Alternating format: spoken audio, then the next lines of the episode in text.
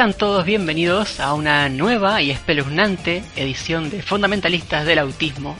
Por supuesto, me acompañan grandes personalidades del terror como LNX. Hola. Semna. Hola. Bash. Hello. Y Antoine. ¿Qué onda, morros? Spookies. Antes de pasar a nuestra típica sección de hablar de cosas autistas, vamos a hablar de otra cosa más autista, que es ¿qué hemos jugado recientemente? A ver, Antoa, ya que te dirigí la palabra último, creo. Efectivamente, bueno, yo esta semana, pues fue la semana que más jugué, las semanas pasadas, durante entre el, el último podcast y hoy, este casi no jugué nada. Más que ya cuando me compré el, el Play 3, pues ya, ya jugué pues, los juegos que me agarré en el, mi bundle de Capcom. Estuve jugando Kami, eh, el Mega Man 9 y el 10, que, que, que grandes juegos son, la verdad. Y Demon Souls. Buenazo. Lo acabo de comprar, me acaba de llegar hoy. Nuevito estrenar. Bueno, ayer. Sí, está buenísimo. Pero bueno, eso. Bash, ¿proseguís? ¿Qué jugué? Jugué la demo de Phantom Brave. Es un juego RPG estilo Tactics que necesitas invocar fantasmas en objetos, pero esos objetos tienen un tiempo determinado de vida y vuelven a la normalidad. Es un tanto truculento y raro. También jugué Enter the Gungeon. Es juego difícil. Casuales no admitidos. Git good. No le podía pasar. Llevo 30 horas. Me siento como casual. Casual. Sí, casual. Y eso más Super Tetris 3. Uh, he jugado modo Endless. Y he eliminado 342 líneas en una partida. Velocidad S4. Porque no hay 30. Y sí, eso he jugado. Semna, ¿qué has hecho de tu vida? Bueno, primeramente no he tenido mucho tiempo, pero pues aprovechando que es octubre, Spooky y eso, pues he jugado recién el 4, la remasterización para Play 4, porque ese juego lo que le faltan son remasterizaciones. Eh, Battlefield 4 y Strider, está chido Strider, me gustó. Y Castlevania 3. Y ya, ha sido todo. ¿Y el NX qué has hecho vos? Yo estuve ayudando a un amigo a pasar de Phantom Pain. La misión de Quiet, la última, es horrible. Y no quiero volver a jugarla en mi vida. Estuve jugando Until Down. No me gustó. Los controles son horribles. La historia es predecible y no me gusta cómo se encadenan las acciones. A veces me parecía un poquito retardado y Crypt of the Necrodancer, que es lo mejor que he estado jugando en el mes. Todos los días, un par de partidas. Y bueno, así que quedo yo nomás. Yo me mandé una pequeña maratón de Metroid con Prime 2, que me pareció una mierda. Super Metroid, que está muy bueno. Y Am Chugar Return of Samus, probablemente el que más me gustó de todos. No soy un gran seguidor de Metroid, pero al final con esto he jugado casi todos hasta el final, menos los de NES y los que son de DS y Wii para adelante. Y después puras cosas que compré en Steam. Trópico 5, que es un city builder bastante simplificado, aunque me cuesta entenderlo porque soy malo en el género. Me gusta, está bien. Después me pasé Shadow of Mordor, también lo agarré baratísimo, con todos los DLCs y eso, igual que el Trópico 5. También me gustó, es decir, ya me lo pasé y todo. Y ahora estoy con el Human Revolution Director's Court, que el, el porta PC es una puta mierda, pero el juego no está perfecto, pero bueno, ya le voy agarrando el gusto. Tanto que por ahí me compre el Mankind Divided si lo veo barato algún día. Cuando saquen la Director's Cut ahí a, a 5 dólares o algo. Pero bueno, pasada la primera sección, ¿les parece si nos adentramos a la parte aterradora de verdad? Como siempre, vamos a hacer las cosas por orden cronológico. Y el del juego más retro de todos acá es el NX, haciendo gala de su edad. Así que te voy a dar el pie para que arranques. Estás diciendo viejo. bueno. Para mi juego de la temática del mes del terror, hablaré de un juego muy especial para mí, que me enseñó el amor por las máquinas arcades, la ira contra las princesas y la disciplina al momento de retar un juego difícil. Hablaré de Girls and Ghost.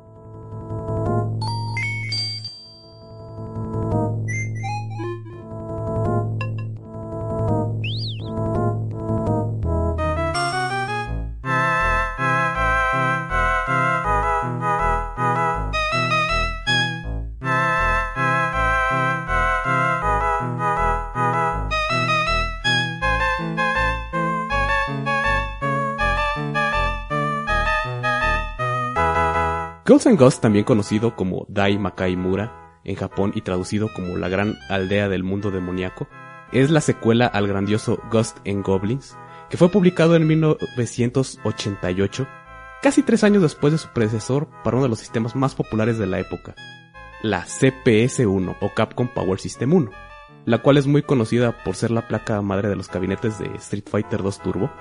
No sé si la han jugado. Probablemente sí. Esta placa arcade cuenta con un procesador Motorola 68000 y un coprocesador Zilog Z80.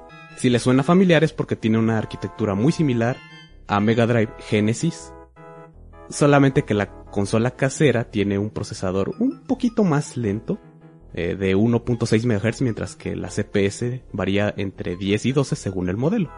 También la resolución de la pantalla, cantidad de memoria, colores que puede desplegar. Todas esas cosas son un poquito diferentes, lo cual afecta a los diferentes ports de este juego. Entrando un poquito más al tema del desarrollo, con el propósito de dejar un poco de contexto y dejando el hardware del lado.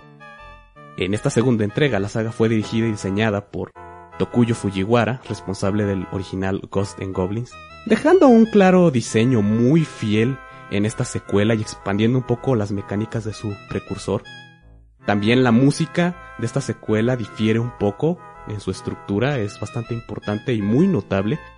El mando está a cargo del compositor Tamayo Kawamoto.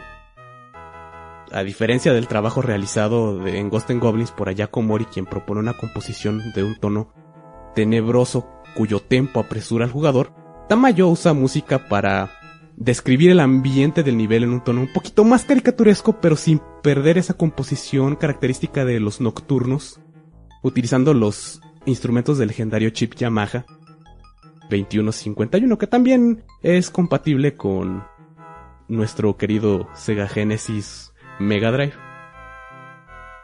A consecuencia de usar una de las placas extremadamente populares de la época y ser secuela muy bien hecha de un juego que también era muy popular, recibió un gran número de ports a computadoras caseras como la Amiga, la Amstrad, Atari ST, CP System, Commodore, la Sharp X68000 y ZX Spectrum. Siendo la Sharp el port más cercano en este ecosistema de computadoras personales, casi uno a uno, tiene más o menos la misma arquitectura que el CPS-1. Eh, muchos ports de computadora incluyen arreglos musicales e inclusión de material de Team Falling, pero en su mayoría carecen de la música de nivel. No todas las computadoras tenían la misma cantidad de instrumentos y se daba más importancia a utilizar los ciclos de procesador en hacer el juego un poquito más fluido. Sí, suponiendo que en ZX Spectrum los juegos se corrían más allá de 20 frames per second. Entre los trabajos de Foreign Link está la versión de Commodore 64 y Atari ST, en lo personal, no soy muy fan de la música de Foley. Siento que no concuerda con los niveles. Tiene un tono caricaturesco, pero no preserva el ambiente ni el tono tenebroso del juego. Así que, eh, lo siento, no es de mi predilección. Eventualmente llegaron los ports de consola como Sega Master System, Mega Drive Genesis y Super FX, que Supergra FX es una de las más parecidas, solamente que esta no llegó a América. Supergra FX es, es una versión del PC Engine que solamente salió en Japón. Y ahí terminando con los ports modernos con base en emulación, que es el de Sega Saturn, PlayStation, que solamente salieron en Japón, si mal no recuerdo. PlayStation 2, que sí nos llegó, nos llegaron dos colecciones, creo que la primera es donde se incluye este juego, la versión arcade. PSP, también la consola virtual se puede conseguir. El juego, como de costumbre, tuvo fechas de salida muy particulares de la época, tomando entre los años 88 y 90, haciendo sufrir una vez más a nuestros amigos europeos. Lo siento, Nacho. Por sus regulaciones y obviamente el problema al momento de portar a 50 Hz. Así están atados las animaciones y muchas acciones al, al frame rate de la consola siendo la excepción a este problema en general la versión de Master System, la cual salió en el, 90 como un remake del mismo. Lo cual es curioso porque es una, es una consola un poquito menos potente. La versión de Master System trae cambios en power-ups.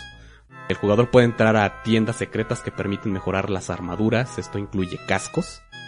acceso a nuevas magias, ítems agregados a cofres que permiten que el jugador aumente su barra de vida. Obviamente, como ustedes saben, en este juego, si te golpean una vez, pierdes tu armadura y si te golpean nuevamente, mueres.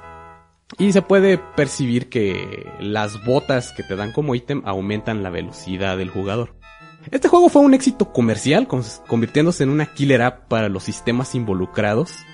Tanto Mega Drive como la versión de Neo Geo, según recuerdo, vendían esa consola con ese juego.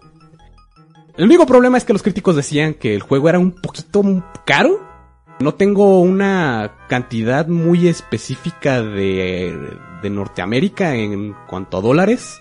Simplemente vi que en la documentación que costaba más o menos 45 libras de aquel entonces. Es bastante dinero.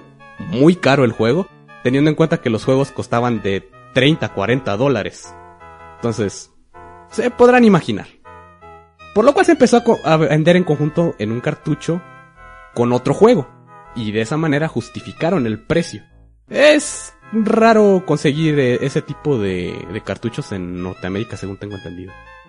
Bueno, abordando la historia, la premisa es muy simple, como en la anterior, los demonios atacan el reino de Arthur, se llevan a la princesa Prim Prim con el objetivo de generar un heredero demonio y adueñarse del reino.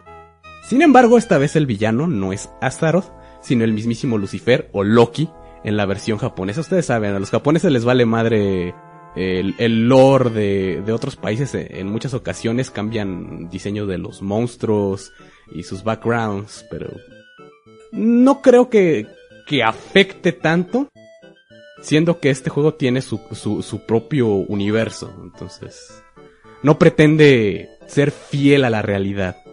En cuanto a gameplay, puedes disparar a cuatro direcciones, que es una una nueva mecánica de este juego bastante bien recibida que lamentablemente eh, el siguiente de las de la saga no tiene esta característica y es más por cuestiones de diseño.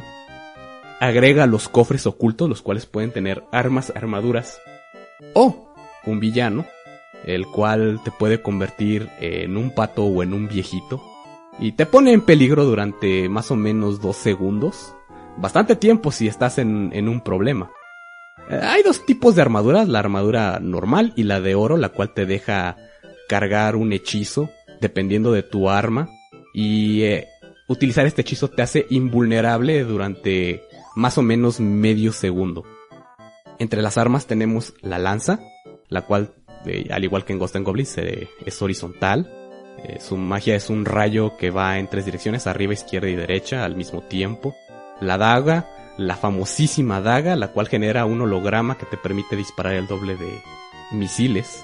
La odiada por algunos antorcha, que es un tiro parabólico y despide unas bolas azules que rebotan en la pantalla. El hacha, que va, que es la peor arma en toda la saga, en mi opinión. Tiene una dirección de 45 grados y su magia realiza una explosión en el sitio. Es más mili la magia que magia de verdad. El disco es muy bueno. Viaja de manera horizontal siguiendo la superficie. Genera una magia de escudo, la cual detiene todos los misiles que puedan llegar a tu dirección. Y una de mis favoritos, pero que no puede completar el juego en su totalidad, la espada. Tiene un ataque corto, pero su magia es bastante buena, son unos relámpagos que se desplazan en diagonal hacia arriba. Por eso no se puede derrotar a uno de los jefes. El juego posee seis niveles, el cementerio y el bosque. Hace muchas referencias de diseño al anterior y se toma como base para el de Super Nintendo. Tumbas, esqueletos con guadañas, guillotinas.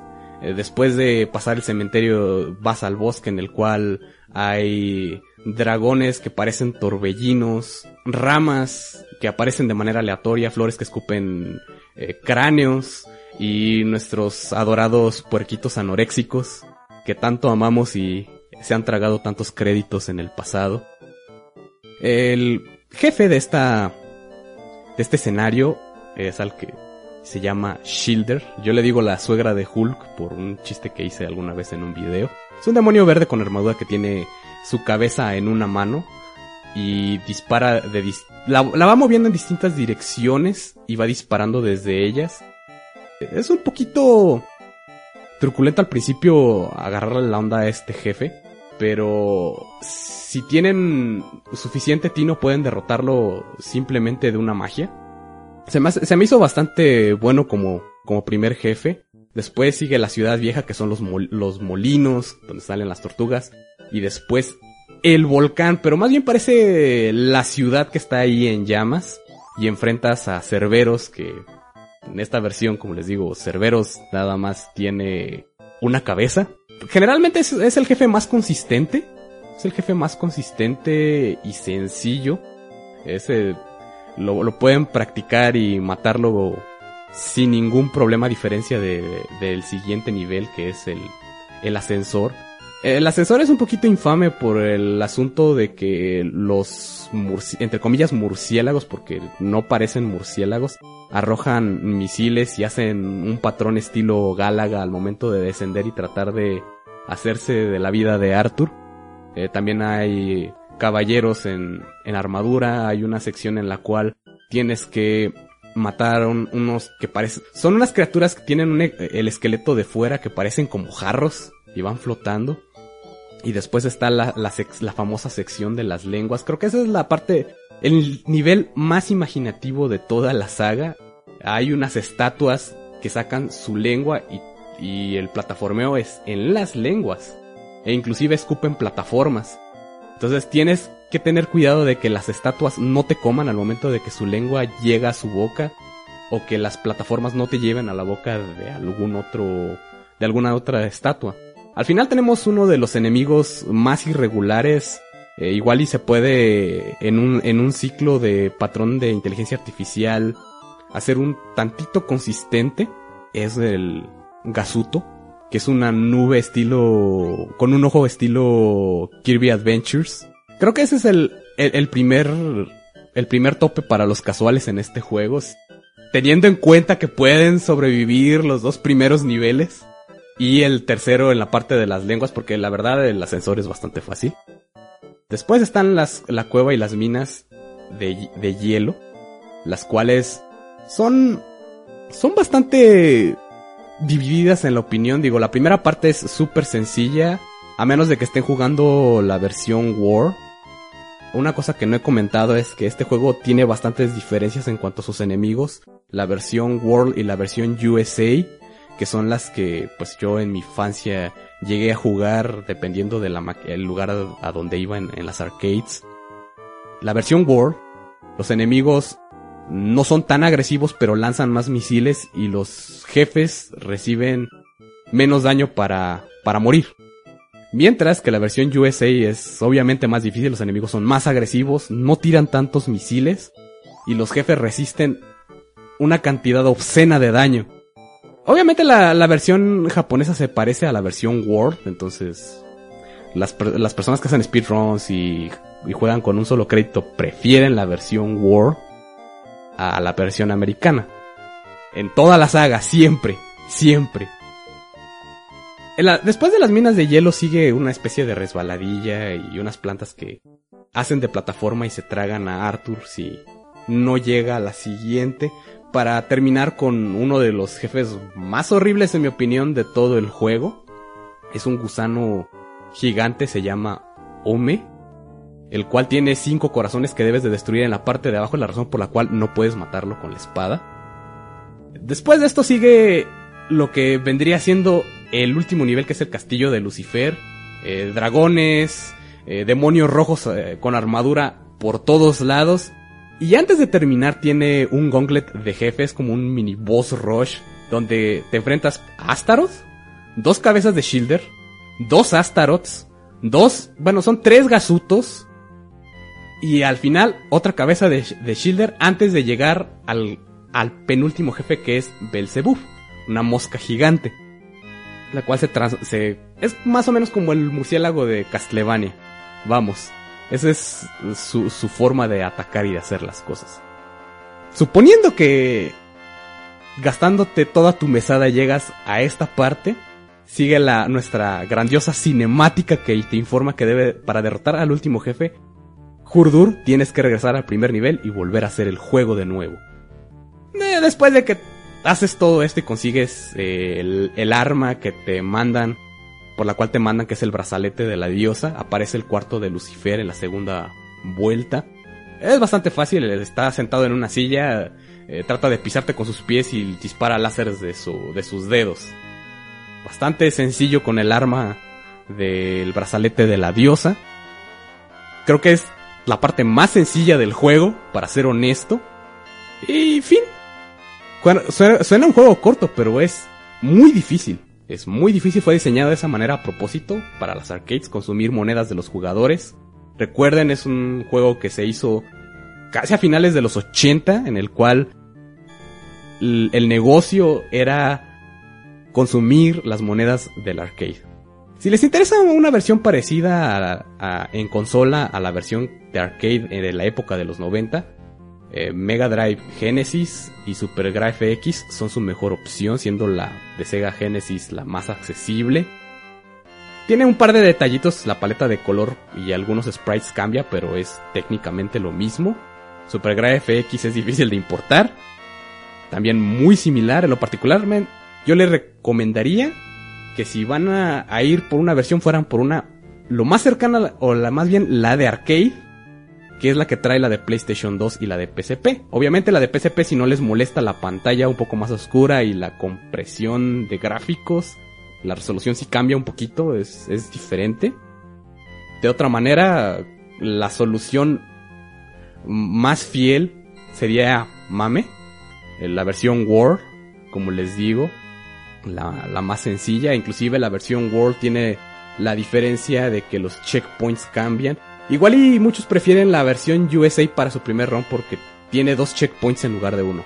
Como ustedes saben, normalmente tiene un checkpoint a mitad del nivel. Este tiene una, uno a mitad del nivel y antes del jefe. Y eso vendría siendo todo acerca de Ghouls and Ghosts. ¿Qué piensan? ¿Les agrada la idea? ¿Lo han jugado? Sí, lo he jugado. Eh, no me gusta, no me gusta para nada la saga, la verdad. Pero sí he jugado el arcade un poco, mayoritariamente la versión de Genesis. Y después he jugado la de Master System, que es probablemente la que más me gusta porque es un juego diferente. Como vos mencionaste, es un port muy particular. Y me ha, interesado probar la versión de Supergraphics porque la Supergraphics es una plataforma muy rara tiene como 6 juegos en total y el Daima Kaimura es el probablemente el mejor que tiene. Entonces simplemente por eso me ha llamado la atención, pero como no me gusta la saga en general, pues al final es algo que nunca hago. Tampoco sé qué tan difícil de emular sea. Sí, no es un juego para todos. Antes no te dijo el NX, Nacho, discúlpate, desconéctate y vete, por favor. no, no, digo, no todas las personas les agrada la dificultad arcade o el diseño de la dificultad arcade. Hay partes en las cuales es total y completamente para matarte y, es horrible. Yo lo entiendo. Este juego a veces me llega a frustrar. Es una relación este de, de amor-odio. Sí, de hecho la parte de las lenguas sí es un poquito complicado porque los unos saltos sí son medio truculentos. Como que caes entre que no caes y con el un poco pues con las físicas que tienen ahí el juego no sé, es un poco complicado. A mí, me costaba esta parte un poquito pasarla, pero ya que le das el chiste, pues sí, facilísimo. Pero pues, no tanto, ¿verdad? Porque si tienes su dificultad, te caes y te mueres a la verga. De todos los juegos que Goblins o Goals, creo que ese es el único que no he pasado todavía. Ese y el más nuevo que salió. Bueno, nuevo entre comillas. Muchos dicen que este es el más fácil de la saga, pero lo mismo dicen todos de todas las entradas de la saga. Dice, no, Ghost and Goblins es el más fácil. El de Super Nintendo es el más fácil. El de PSP es el más fácil. En mi opinión, el de, el de PSP es muy flexible. No te da game overs, guarda tu progreso constantemente y te da un chingo de vidas y armaduras por todos lados. Es el punto de entrada que recomendaría a las personas que no les gusta la dificultad arcade porque no fue diseñado para un arcade. Después, Super Ghosts and Ghost vendría siendo el segundo más fácil en mi opinión. Porque también no fue diseñado para eso, sin embargo tienes que conseguir puntos para continuar. Y después todo lo demás. Sí, digo, yo no lo he jugado. O sea, más que para el reto, creo que fue. Fue el mismo. Ujú, Ah, sí. Entonces sí lo has jugado. o sea. Es que no me acuerdo cuál No te era. hagas, si has jugado. No me acuerdo si, no me acordaba si era. Pero sí lo jugué y pues no lo acabé porque soy casual y eso. Sí, a mí sí me gustó porque es un poquito más rápido que, que el and Goblins o el de. O el Super and Goblins, digo. No sé. Baja tanto los frames, por así decirlo. Por, por lo mismo que es de arcade, ¿verdad? Sí, la versión de PlayStation 2 de Super Ghosts and Ghost no baja frames. Va constante y sólido, si lo quieren probar. Bien, entonces una muy bonita edición a nuestro especial Spooky para octubre, este Daima Kaimura. Pero este es un juego que tiene solamente temática de terror, porque empezás en un cementerio, ahí está la, hay enemigos que hacen voy a ilusionar a la muerte, pero yo tengo un juego que es literalmente un survival horror. Yo quiero hablar de el inicio de una saga el inicio de una saga que me interesaba, no por la saga en general, sino por el primer juego del que voy a hablar hoy, pero como que siempre había algo que me tiraba para atrás. Y encima nunca fui muy fanático de los juegos de terror. Sin embargo, esto cambió un poco cuando adquirí una PC nueva y ya pude emular plataformas como Play 2. Terminé jugando el último juego de la saga, que no es el más moderno de todos, que tampoco es oficial, es como un, es como un Mighty Number 9 a Mega Man, el último juego de la saga, digamos pero sí me refiero al último juego de la saga oficial que salió en Play 2. Y después de jugar a este, dado que me gustó tanto, decidí jugar al juego que voy a hablar hoy, y es el inicio de una saga, mi saga de survival horror favorita. Voy a hablar de Clock Tower.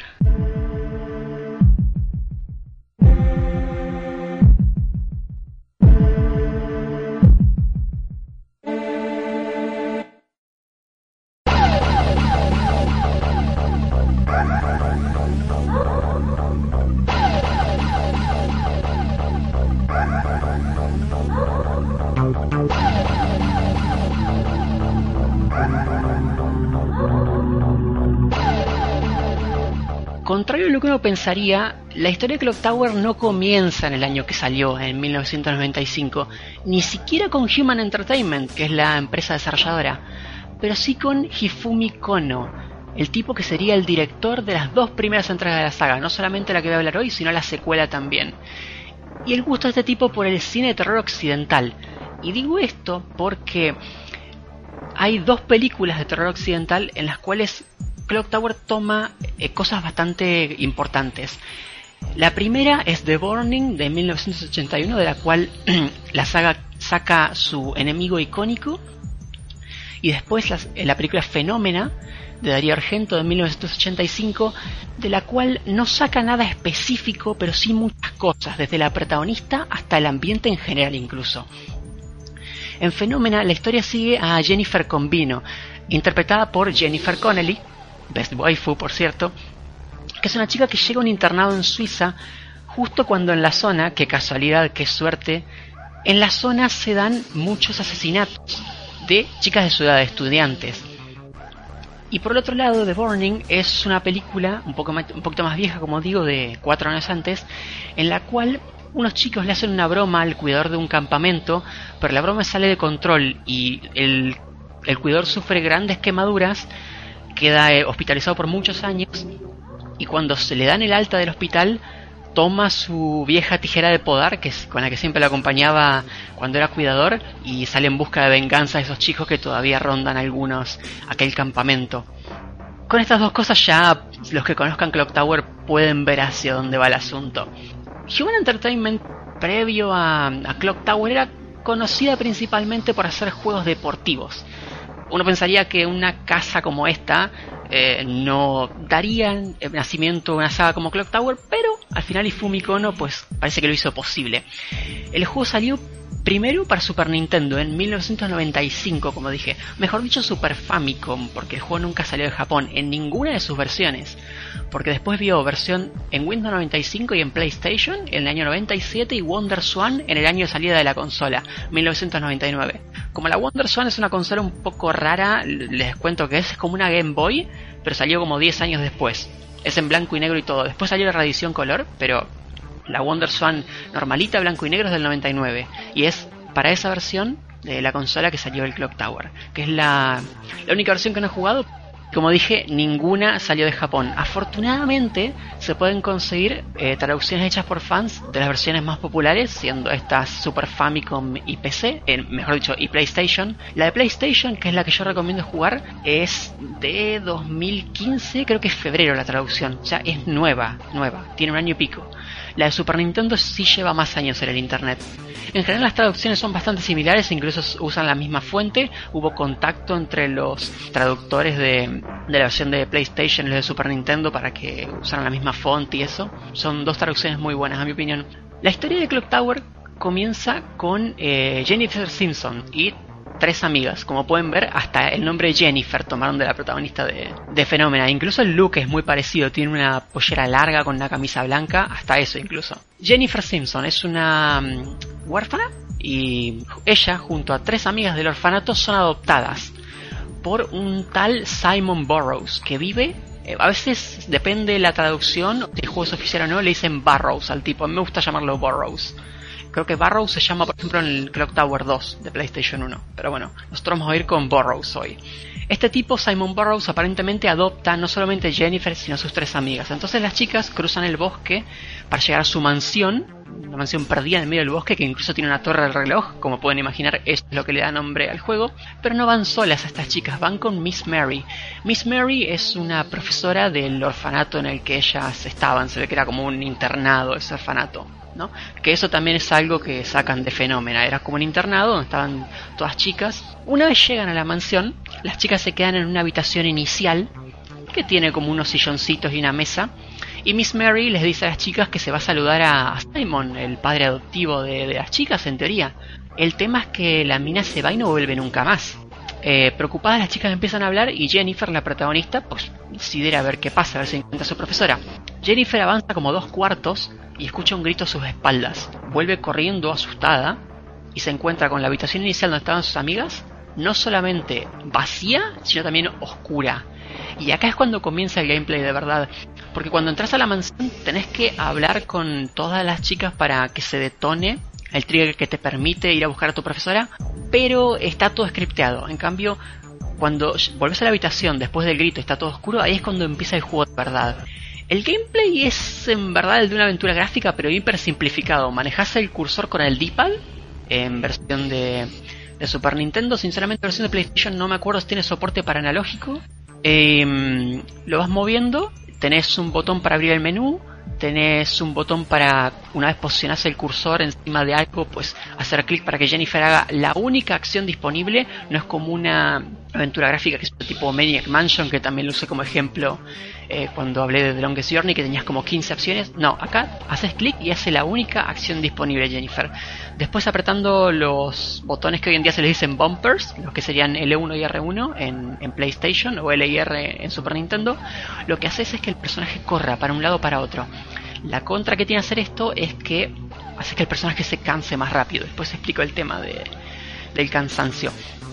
Al no tener mecanismos de defensa reales, nos vemos obligados a correr y escondernos en este juego.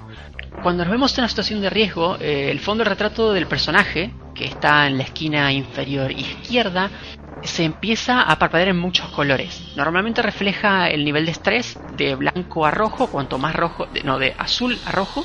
Si estás azul estás en lo mejor que puedes estar. Pasa por un verde si mal no recuerdo y rojo es lo peor. Normalmente si te agarran en este estado pues te pueden hacer insta kill. Pero bueno, este recuadro que normalmente refleja el estado de estrés del personaje, cuando nos vamos en peligro, eh, tiene muchos colores. Esto lo que nos da a entender es que tenemos que mashear el botón de pánico. El botón de pánico sirve para ayudar a Jennifer a que no muera. Por ejemplo, nos encontramos con Scissorman, el antagonista icónico sacado de la película de Burning, como explicaba, y nos intenta atacar con las tijeras, ¿no? Tenemos la vida suficiente, no nos morimos, pasamos, al estado de pánico y tenemos que mashear el botón. Si lo hacemos bien, no nos mata, podemos empujar, a veces a costa de un poco de nuestra vida, pero lo empujamos al tipo y sobrevivimos y podemos continuar. Clock Tower es uno de estos juegos en los cuales cada partida es diferente, en verdad, porque no solo ciertos cuartos del juego están randomizados, sino que también hay diferentes formas de pasárselo y también dependiendo de qué cuartos revisemos y qué acciones hagamos en los mismos, puede cambiar el final. Si no hacemos muchas cosas podemos morir muy temprano, si investigamos todo lo posible, lo más probable es que lleguemos a una de las secciones finales, y si hacemos cosas entre medio, eh, nos va a tocar muy probablemente uno de estos finales intermedios que nos dejan ir hasta casi el final del juego pero nos matan antes. Entre la ausencia de barra de comandos estilo Maniac Mansion, que la mansión no es particularmente grande, que no hay tantas posibles soluciones para progresar y que el juego no es muy largo, Clock Tower en verdad, aunque en un principio puede parecer intimidante, no es un juego para nada complicado, es muy muy simple. Además, como mucho, jugando bien, investigando todo, asegurándote de que vas a conseguir uno de los finales decentes, el juego te va a durar dos horas. Así que es una cantidad de tiempo bastante razonable. Pensemos que es un juego de Super Nintendo, por lo cual dos horas puede parecer mucho, pero también es una pseudo aventura gráfica, por lo que dos horas no son tanto. Hay un total de nueve finales en Clock Tower 1, pero seamos sinceros, 5 de estos son más bien game overs glorificados y 4 eh, son finales que te permiten ver el final del juego real. Uno de estos es un final oculto. Si vos te metes al menú que te muestra los finales, eh, hay 8 de la A, A, B, C, D, E, F, G, H. Y hay un final secreto, el S que no te muestran esa planilla. Una vez que lo sacas, sí te lo muestran como final S conseguido, pero caso contrario no sabes que existe. La saga Clock Tower continuó no mucho después en PlayStation con el Clock Tower 2, el cual sería el último trabajo de Hifumi Kono, como dije, que era el director de las dos primeras entregas de la saga solamente. Después pasó a otras manos, desgraciadamente, porque el tercer juego de la saga es Clock Tower Ghost Head. Clock Tower Ghost Head es probablemente el peor juego que yo me he pasado en mi vida. Porque es realmente horrible, tiene secciones en las cuales te quedas estancado y tenés que reiniciar. La historia es estúpida, tiene una mecánica idiota en la cual una chica cuando se asusta o le hacen daño, no me acuerdo cómo funciona, se transforma en un tipo que habla como mafioso y la mina es una nena, es súper ridículo, se lo juro. Ghost Head un juego a, a evadir.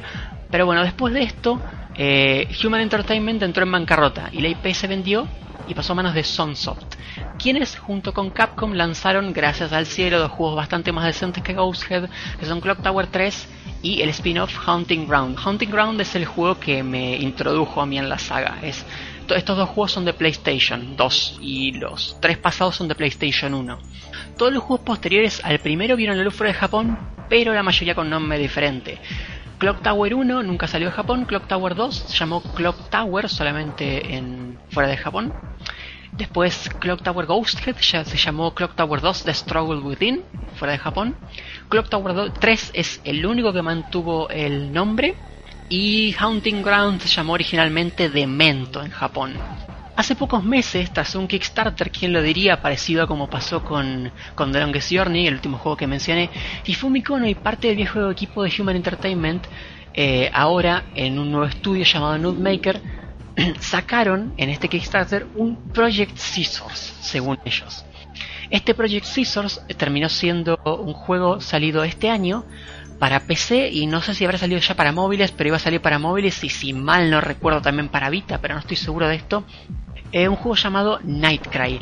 El título se aleja de las mansiones, que eran algo bastante particular de la saga, todos tenían una mansión, incluso Clock Tower 3, que no se desarrolla puntualmente en una mansión, pero el Hub World es una mansión. En Clock Tower 3 viajas en el tiempo, pero vos vivís en el lugar donde entras a estos lugares, donde viajas en el tiempo, es la casa de la chica que es una mansión. Pero bueno, nos vamos de las mansiones y eh, Nightcry lleva el terror a un crucero de lujo, que es un, pequeño cambio interesante porque mantiene la amplitud de una mansión pero le da un toque diferente y también incluso puede llegar a verse como algo incluso más tenebroso porque estás en el medio del mar.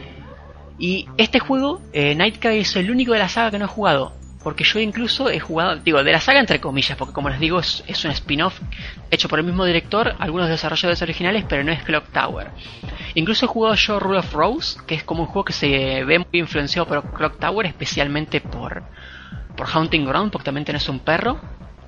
Pero este juego todavía no lo juego, está muy caro en Steam. De hecho, tiene la particularidad de que el, el pack de soundtrack, artwork y storyboards es más caro que el juego, si mal no recuerdo.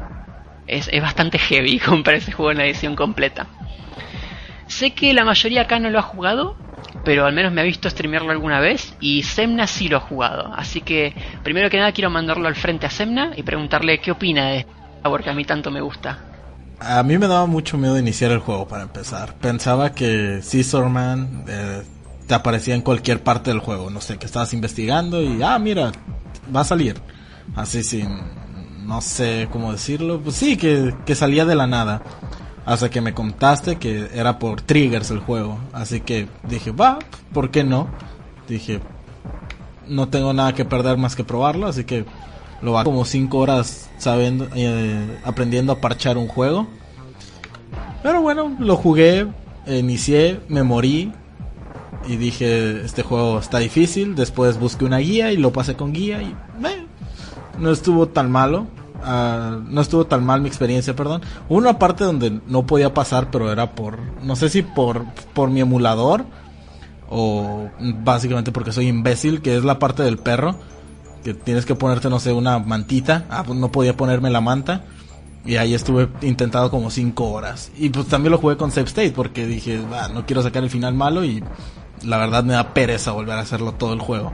Es cierto, no es largo, me duró si acaso una hora cuarenta, por ahí, dos horas, a lo mucho. Pero pues, la experiencia fue grata y saqué el final bueno y 10 de 10 y el parry no sirve de un carajo.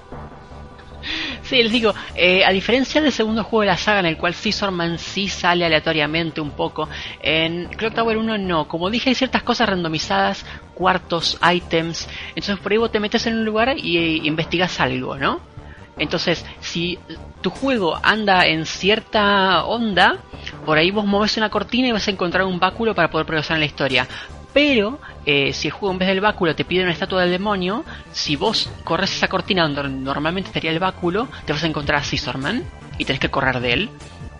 Después también te puede pasar que eh, hay un lugar donde descubrís un poco de sobre la historia de tu familia. Eh, en ese cuarto te puede salir un gato negro o Scissorman. ¡Oh, la puta madre ese lugar! Ya ves que está el gato negro.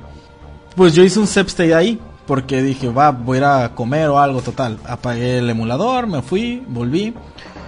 Y dejé prendido eso. Y total, chequé algo en Twitter, volví al juego. Y dije, ah, voy a ver qué onda con el gato. Y ya estaba Scissorman ahí. Dije, la puta madre con esto. Me dio un susto porque me mató. Sí, un- una cosita que, que me olvidé mencionar, me doy cuenta. Eh, el tema de. Yo mencionaba que si estás muy cansada con Jennifer, te puede pasar que si Sorman te agarra, te mata instantáneamente.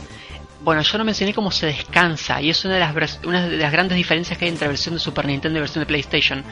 Versión de PlayStation agrega unas imágenes a estilo cutscene, imágenes estáticas, ¿no? Que la versión de, Super Nintendo no tenía. Y el cambio más grande, que no es una adición, es un cambio, en la versión de Super Nintendo, para descansar, al igual que en la de PlayStation, tenés que quedarte quieto en un lugar y hacer que Jennifer se arrodille, no tocando nada del control. ¿Cuál es la diferencia? En Super Nintendo, si bien tardas más en cansarte también, tardas muchísimo en descansar. Les juro, si ponen yo tengo una PC con un buen procesador, entonces yo pongo el emulador Super Nintendo, hago fast forward y aún con mi PC con buen procesador, tardo en recuperarme. En fast forward con una buena PC. Versión de PlayStation, te cansás más rápido, pero te tirás al suelo y al poquito rato te curás. Y eso está muy bueno, porque como Scissorman camina todo el tiempo, incluso podés correr a la punta opuesta de la habitación en la que él viene hacia vos Dejas que Jennifer se sienta un poco en el suelo, descansás y después lo encarás para poder apretar el botón de pánico y voltearlo. En cambio, en versión Super Nintendo, si estás con Scissorman en una. te está persiguiendo y tenés poco. poca vida, como que no podés hacer otra cosa que encontrar algún lugar que sea una cama o detrás de un mueble para poder esconderte y que literalmente no te vea. Y, y es complicado porque a veces vos por ejemplo, estamos en un pasillo, el juego es totalmente 2D, estamos en un pasillo, Scissorman te viene por la izquierda, te vas a la derecha y Scissorman te viene por la derecha. Te vuelves a la izquierda y Scissorman te viene por la izquierda, entonces estás medio encerrado. Eso es lo que no me gusta de la versión de, de, Super Nintendo. En cambio en PlayStation, como te puedes curar tan rápido, te da juego esas estrategias.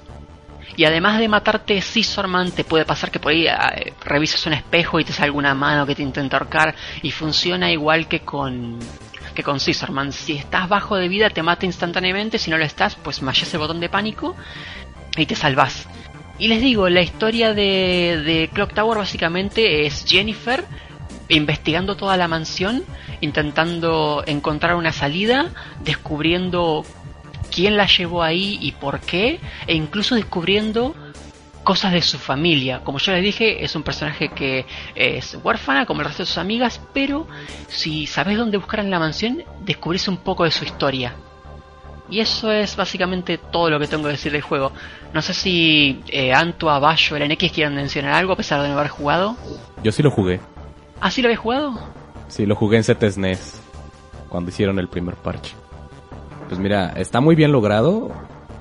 El juego parece una aventura gráfica, de hecho es una aventura gráfica. Pero el asunto es que en los 90 Super Nintendo y aventura gráfica no era la plataforma de elección, normalmente era en PC. Me imagino que por eso no lo no lo portaron, además de que tiene un par de referencias a, a yokais y cosas por el estilo que pues no hace mucho sentido en nuestra cultura. Las animaciones se, me hace, se me hizo un buen toque. Los personajes te transmiten emociones en este juego. Contribuyen al ambiente. Está muy bien logrado el hecho de la de los cambios en los ítems, muy ingenioso. Me gustó bastante. es un juego de terror que pienso que es un must Sí, tengo que adherir a eso. Porque es lo que les digo.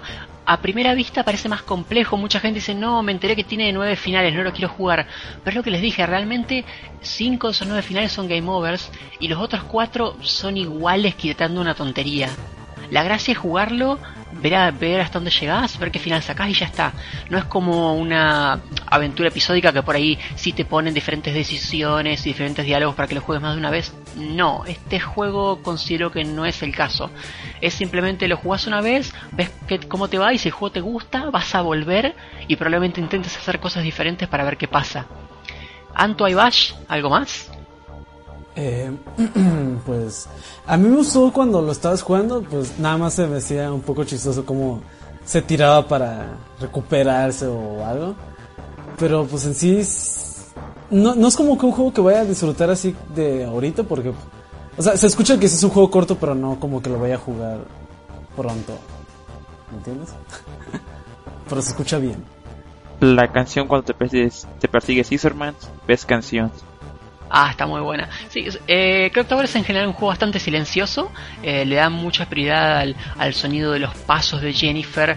Hoy pasas por algún lugar y un estruendo de una ventana siendo abierta por el viento te, te espanta un poquito. Es un juego muy silencioso. Y eso conecta con lo que es el NX. Es un juego muy japonés. Eh, en Japón, el, por ahí, el silencio es algo más tenebroso que para nosotros. Y este juego lo, captura bastante bien. Se basa más en, en sonido ambiente que otra cosa. Pero bien, terminado con este Clock Tower, le voy a dar espacio a mi pelilargo favorito para que hable de su jueguito retro. Primera vez que voy a hablar de jueguito retro aquí en el podcast. ¡Qué emoción! Pero bueno, yo voy a hablar de un jueguito retro que salió para el Game Boy, por ahí que fue de los últimos juegos de Game Boy que salió, que salió por el 98, ya cuando estaban saliendo juegos de PlayStation y todo eso. Pero dijeron, sí, porque hay, hay que sacar un, otro jueguito para Game Boy, ¿por qué no? Pero yo les voy a hablar de un juego donde eh, matas a Drácula. Bueno, normalmente matas a Drácula, pero no lo matas, destruye su castillo y todo eso, pero... Y nuestra protagonista, porque en este juego es una protagonista femenina, una sexy vampira, digo, una sexy cazadora de vampiros, eh, de Castlevania Legend.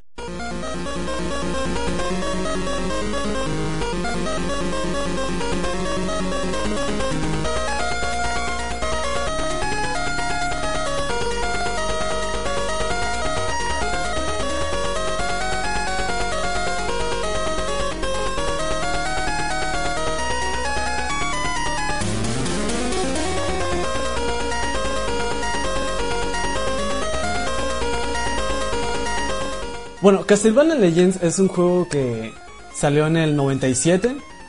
en el mismo año, como les decía, que Symphony of the Night. Y como para hacer un juego de Game Boy, que ya pues ya tiene unas gráficas medio un poquito chafonas, no tanto así porque el juego pasado, el Castlevania 2, que bueno, este es el tercero de Game Boy portátil. Game Boy portátil, sí, qué inteligente. El de Game Boy.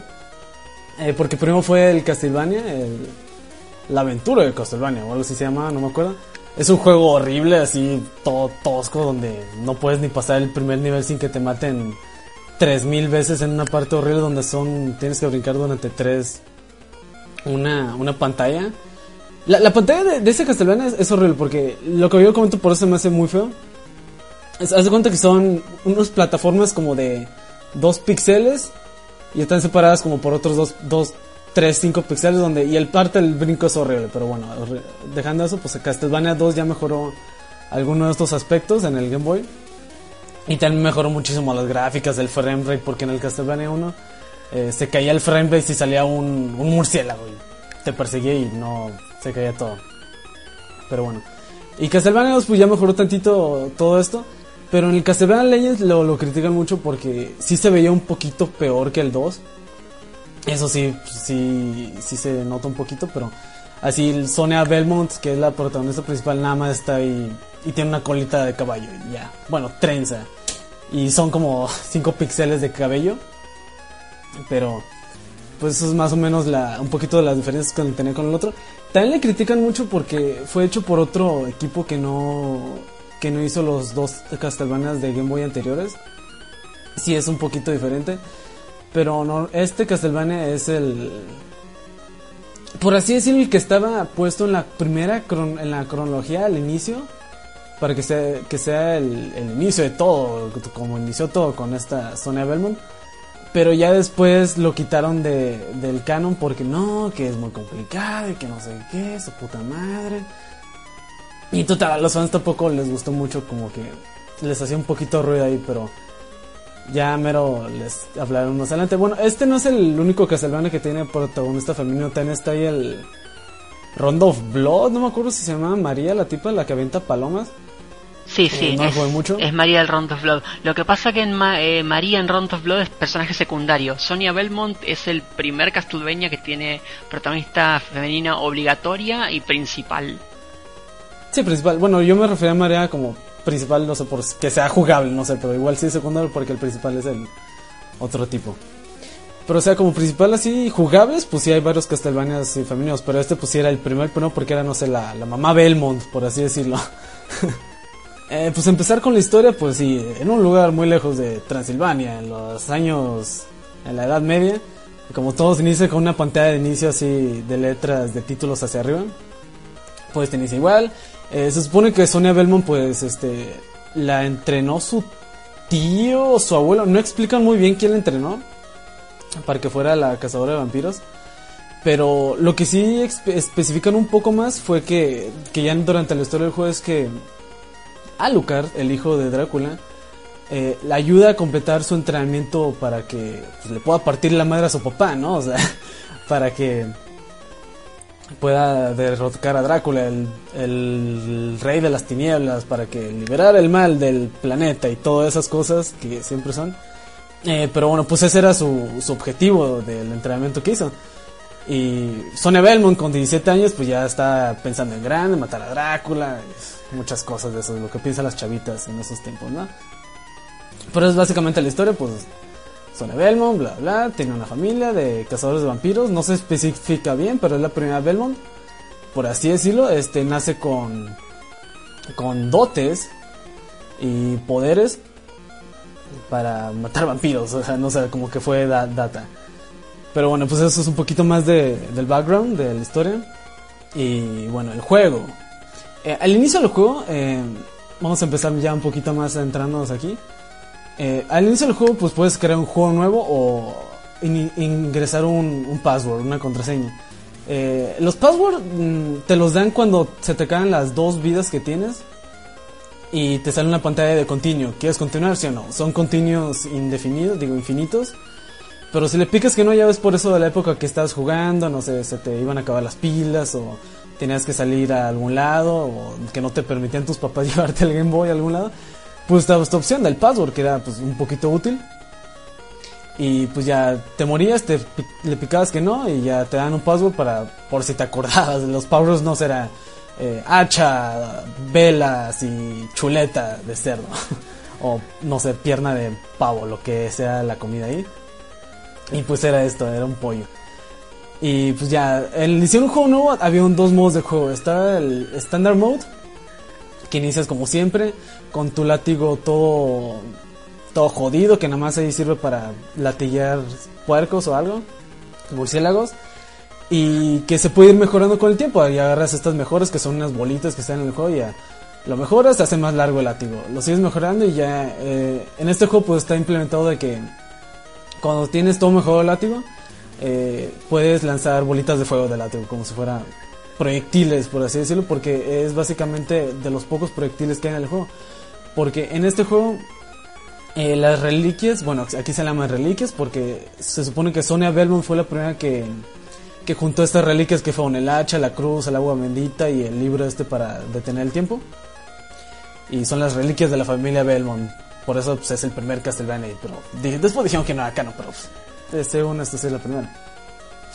Pero bueno, pues en el juego no sirven de nada, nada más los juntas y son para sacar un buen... El buen final, por así decirlo. Que nada más triguetea una... Una escena final donde... Donde se ve a Sonia sosteniendo un bebé de un padre que la dejó como madre soltera. Pero ya hablaré de eso más al ratito ya que hablamos del final del juego. Y bueno, estábamos con los modos del juego. El Standard Mode pues fue este que les comenté. El, el inicias con el látigo feo. Y el Light Mode, o el, el modo Light para adelgazar, es el modo para un poco casual. Bueno, ¿cuál poco casual? Es muy casual porque inicias con látigo todo upgradeado, upgradeado, nunca se te desmejora, inicias, te mueres, revives, igual sigues metiendo chingadazos largos y las bolitas de fuego. Y pues es más o menos esto. E- Es para, yo lo consideraría que es más para los speedruns, pero nadie hace speedrun de esto, nada más me encontré uno que se lo acaban como en 20 minutos y era nada más un tipo entre 100 millones. Pero bueno, es la versión para pasarla bien, para si no te quieres quebrar mucho la cabeza si no tienes los proyectiles, porque los proyectiles del juego que lanzas pues sí sirven bastante para enemigos lejanos, porque si hay unos enemigos que tienen mucha vida, enemigos normales, y aún así para los para los jefes de cada nivel pues ya sería usar otras técnicas más truculentas. Pero ¿cómo se juega? Este juego se juega un poquito diferente a los Castlevanias de Game Boy que había. Y creo que también al de NES, no, no estoy muy seguro. Eh, bueno, pues este juego pues puedes cambiar tu dirección del salto en el aire. Que pues en los pasados no se podía. Y pues esto lo hace un poquito más fluido cómo se juega. O sea, puedes brincar en el aire, voltear hacia atrás, tirar un latigazo y después volte- volverte a voltear hacia adelante para tirar más golpes. Eh, también se puede hacer lo que es este caminar agachado. Es caminar agachado así como, bueno, no agachado es como en como en cuclillas, no sé cómo se diga, me, fal- me hizo falta español en la primaria, pero es esto. Y bueno, según yo este este movimiento solo se podía hacer en el Castlevania 4, corríjanme si estoy mal. Que yo sepa, sí, solamente en ese juego. Bueno, el Castlevania 4, es que yo no he jugado Super Castlevania. eso sí, nada, más he jugado este y los de Game Boy. Pero bueno, se podía hacer eso, no sé de qué sirve, casi no sirve de nada porque te la pasas brincando y soltando latigazos para que el momentum de no te interrumpa el- la animación de, caída y que te retrase un poquito el tiempo porque pues quieres acabarte el juego. Y pues es más o menos esto. Cómo las diferencias que tiene. También tiene el sistema de, de los corazoncitos que vas agarrando. Tiene un sistema de puntos un poco invisible porque no te lo, no te lo muestra en, la, en, el, en el HUD principal. Te lo muestra ya que te mueres y le picas que no, te lo muestra junto con el password, pero eso no importa mucho, digo. Igual si te lo pasas de un, de un centón, pues al final sí te lanza un password, pero digo un, un score, pero es de desde el último continuo que hiciste, así que pues no sirve mucho, así como que, oh man, tengo 600 puntos, oh, de 10.000 que pudiste haber sacado, pero bueno. Eh, bueno, les comentaba que eh, lo único que sale de las, de las velitas, como ya es costumbre de los Castlevania, pues son corazones, aquí en este juego. En los otros Castlevania salían, no sé, estos eh, dinero y cosas que no sirven nada también. Pero aquí salen los corazones. Los corazones los puedes cambiar por poderes de magia. Los poderes de magia no te los dan al inicio. te los van dando conforme matas a cada uno de los bosses, de los jefes de cada uno de los niveles. Y cada uno de los bosses de los niveles te da un poder diferente que ya pues nada más los vas juntando, juntando. Porque pues Sonia Belmont se supone que absorbe los, los poderes de sus enemigos caídos y todas estas cosas. Y absorbe pues, cosas, como si fuera un Kirby o algo. Bueno, Mega Man también. y bueno, a ver, ¿qué más? Por los controles, eh, aquí hay algo, sí tiene un poquito único que es el... ¿Cómo se llamaba esto? El Burst Mode. Que se hace picando el- los botones A y B al mismo tiempo. El Burst Mode es una barra especial que sale en el juego junto a- abajo de la barra de vida. La barra de vida pues también está dividida y por todo eso.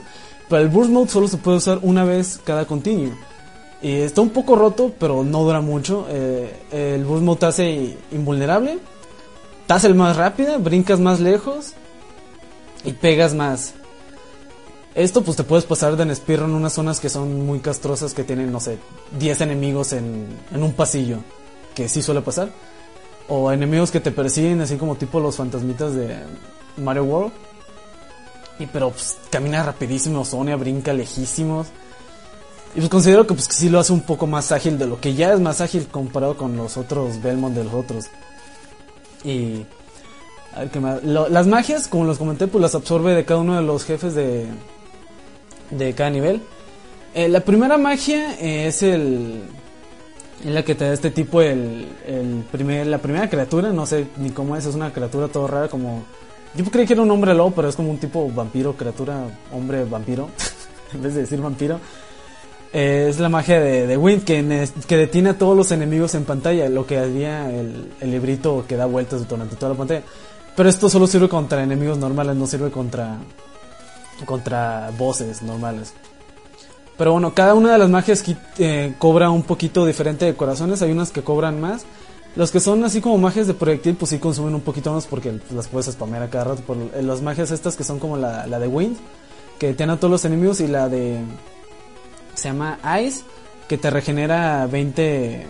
No, te regenera vida, pero te consume 20 corazones. La magia de Ice te la da el.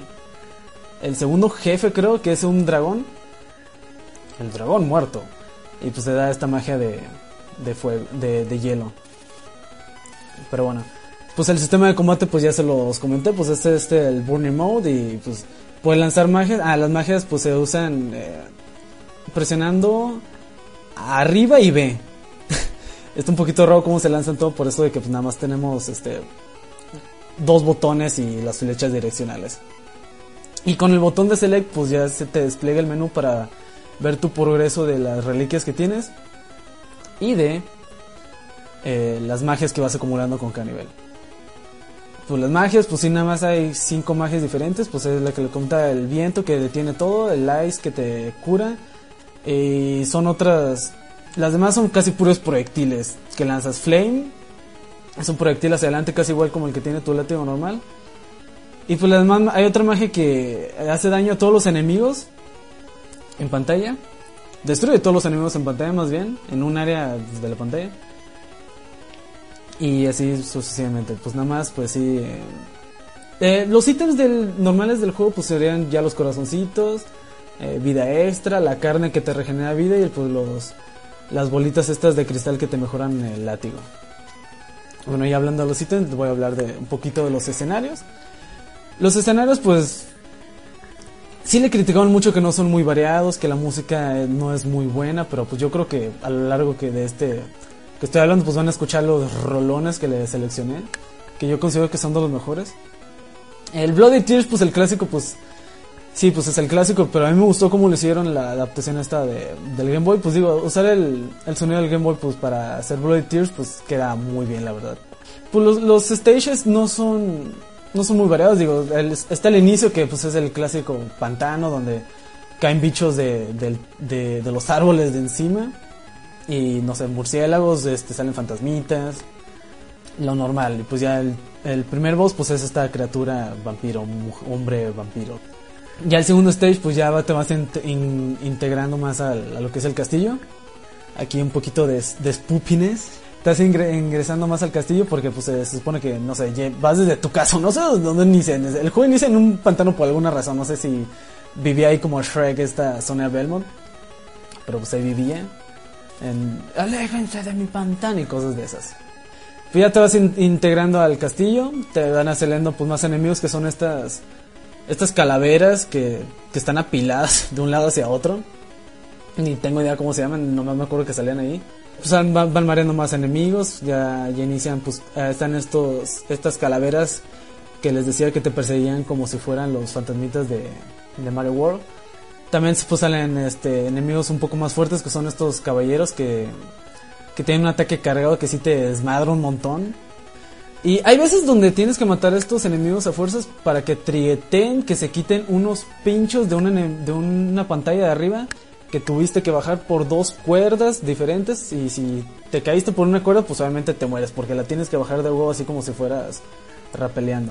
Pero pues es más o menos esto, también tiene el clásico nivel de la... Bueno, no sé si el clásico nivel de la Clock Tower, aquí corrígeme, porque no sé si muchos Castlevania tengan nivel de la Clock Tower. Este nivel, este Castlevania tiene nivel de la Clock Tower y también Castlevania 64 tiene nivel de la Clock Tower. Eh, pues en su mayoría supongo que sí tiene niveles de la Clock Tower, pues es la clásica, pero oh, acá Drácula hizo un nuevo castillo porque se lo desmadramos la vez pasada. Puso Clock Tower y librerías como siempre, jejeje, contraten a su arquitecto. Por si niveles de la Clock Tower, los enemigos no siguen variando mucho, como mi Bloodborne, pero sí verán más enemigos que, pues no sé, por ya bien meten más mecánicas de plataformas móviles o más cuerdas en sí entre las pantallas y ya, pues no sé, bajan enemigos en las pantallas y oh, baja un enemigo en la, de la cuerda, te voy a atacar, lo tienes que matar para poderte subir y cosas de estas, este tipo de obstáculos más o menos. Pero en sí la, la música de estos, pues sí se la criticaron un, mucho, un poquito porque no sé, es mediocre la música, dicen y que no sé. A mí me gusta mucho. Porque en sí, pues es el Castlevania que me gusta, pues obviamente lo voy a escuchar varias veces las músicas y me va a gustar. Sí, también tienen nivelitos. Un nivel, tiene un nivel oculto que yo no sé cómo llegar. Estoy leyendo por ahí, pero está medio truculento llegar, pero la música es muy buena. Pero no varía tampoco mucho los enemigos, siguen saliendo zombies, este, murciélagos, eh, esqueletos, fantasmitas, cosas spookies. Tres spooky for you. Pero sí, ya vas entrando más, estás entrando más al castillo, lo normal. Eh, en realidad son eh, cinco stages y el secreto. Que en realidad es como si fuera un adicional al stage 4 o 5 a mi parecer. No recuerdo en, cuál se subdivide este. Pero como le comentaba, pues ya iban... eh, son 1, 2, 3, 5 jefes. Eh, podría ser 6 con la transformación final de Drácula, pero eh, así es. Eh, ya les dije el primer jefe, el segundo jefe es el dragón. Que ten- es como este tipo... Este monstruo de Contra, el de Contra 3. No sé si lo ubican, el que era como un bicho que, que estiraba la cabeza y, y te tiraba cosas. Es- Pues este, este dragón tira cosas del techo. no es muy difícil esquivarlo, como les dije, pues Sony es muy, muy hábil. Y pues es muy fácil, nada más le... Te metes burst mode y lo empiezas a spamear y mueren fácil algunos jefes. Pero pues como les dije, no no es muy... No es muy preferible gastar el burst mode porque solo puedes usar una vez cada continuo y pues te lo gastas y ya valiste. El tercer jefe eh, es el Green Reaper, el clásico Green Reaper, aquí la muerte, que es el super chups de Drácula. Y pues eso. Ya el cuarto jefe es Alucard. ¿Y por qué sale Alucard? Porque como les comenté, Alucard sale porque le ayuda a Sonia para para que le ayudara a matar a Drácula, bueno, a, intentar matar a Drácula porque reí, la chingada, sale acá en otro juego, destruyen otro castillo y cosas de esas. Entonces Alucard le dice a Sonia, oye morra, este, no te voy a dejar pasar, eh, eh, eh, muéstrame que eres lo suficientemente poderosa para chingarte a mi jefe porque pues ni yo puedo, ¿verdad? Pinche morro cague. Y y tienes una batalla con Alucard. No es muy difícil. Uno cree que, ah, es hijo de Drácula. Pero por las limitaciones, yo creo que por el. Del Game Boy no lo hicieron muy. Muy, muy fluida la pelea. Porque normalmente estos jefes, pues no sé. Te lanzan uno, dos, tres proyectiles en, en hilera, en diagonal. Los puedes brincar y después brinca Alucard, se transforma en. El murciélago brinca en putiza y te cae del otro lado y lo tiene. Nada más te mueves, das unos pasitos y ya esquivas su ataque de caída. Pero total, eh, derrotas a Alucard y ya te dicen, no, sí, sí eres lo suficientemente poderosa para matar a mi padre. Y como que deja sin fuerzas a Alucard y se va y, no te ayuda a matar a su padre. Yo, ¿qué, qué onda, morro? O sea, me estabas ayudando a entrenarme y no me ayudas a, a- a derrotar a tu papá. Get your shit right. Entonces, pues se va como que se va a dormir para descansar. Oh, perdí mis fuerzas, Sonia. Y una historia así medio, medio rara de telenovela. Pero total, eh, se da un poco a entender que, que Sonia y Alucard son, son por ahí medio amantes, por así decirlo. Se, se llevan muy bien los muchachitos, los jovenzuelos. Pero total, derrotas a Alucard. Ya el stage final, eh, el, pues obviamente el jefe final pues es Drácula. Eh, su primera etapa y su segunda etapa son muy, ¿cómo decirlo? Otra referencia más moderna para la chaviza. Como el jefe de, del, del, nivel de infierno de Super Meat. Es un patrón de movimientos. Los tienes que seguir, siempre es el mismo. Se ciclan. Y es lo mismo, no sé. Drácula, eh, las peleas sí son, sí son buenas, aunque sean un, un prueba y error. Yo normalmente en la batalla de Drácula llego desmadradísimo. Con uno de vida, hago un save state ahí, chingue su madre, y me lo paso sin que me pegue, ya porque ya me lo sé. Y pues nada más hago esto y ya. Eh, y l- tienes una pequeña plática ahí con Drácula al final, porque este tiene diálogos y así, tipo viñetas, sale en la cara, así, tipo, porque tiene un tipo de arte ah, muy, muy, muy anime, este, este Castlevania. Sale la cara de, sale la cara de Sonya y, sa- y sale Drácula que parece que parece de este Triple H de, de la WWE Se parece un montón y si quieren búsquenlo luego. La portada del juego es nada- lo buscan los comentarios de YouTube y sale es Triple H y que no sé qué porque tiene así el bigotazo y el cabello largo y está así medio ario y mamella el tipo. Pero si es esto como les comenté pues es un es un puro error que se cicla los ataques pues más poderosos de, Drácula pues serían nada más proyectiles que lanza en, en ráfaga de, de de 3 hacia adelante. O creo que son 5, pero los puedes esquivar metiéndote entre uno de los del no sé, 3 y 4 o los puedes brincar y a ver si te echas una, una pirueta por ahí, pero también Drácula se teletransporta de un lugar a otro, es, es predecible a dónde se va a teletransportar. Y así que después dice, oh, ¿crees que me has matado? No, morra, tengo una segunda fase, se convierte en una bestia gigante donde el fondo es su cuerpo y nada más su cabeza te se teletransporta. O sea, es el Drácula descabezado viviente. Eh, Es casi igual, nada más son un poquito más fuertes los ataques y el escenario cambia. Porque el primer escenario son, son un- unas, unas... Es un poco desnivel, eh, baja y es como... Y tiene tres plataformas arriba como si fuera un escenario de, no sé, Smash, de... Ahí, no sé cómo se llama el escenario ese de tres plataformas, no sé, Dreamland, por así decirlo. Y el, el segundo escenario donde de la segunda fase de Drácula eh, te puedes caer, te puedes caer al vacío y pues te mueres, ¿no? Así está aquí obviamente. Eh, y también pues tiene este patrón de no sé, en medio, izquierda, abajo, arriba, izquierda y pero es muy fácil cuando tienes el látigo o tienes estos poderes de regenerarte y pues obviamente farmeaste muchos corazones sin que te hubieras matado, suicidado, bueno, caído.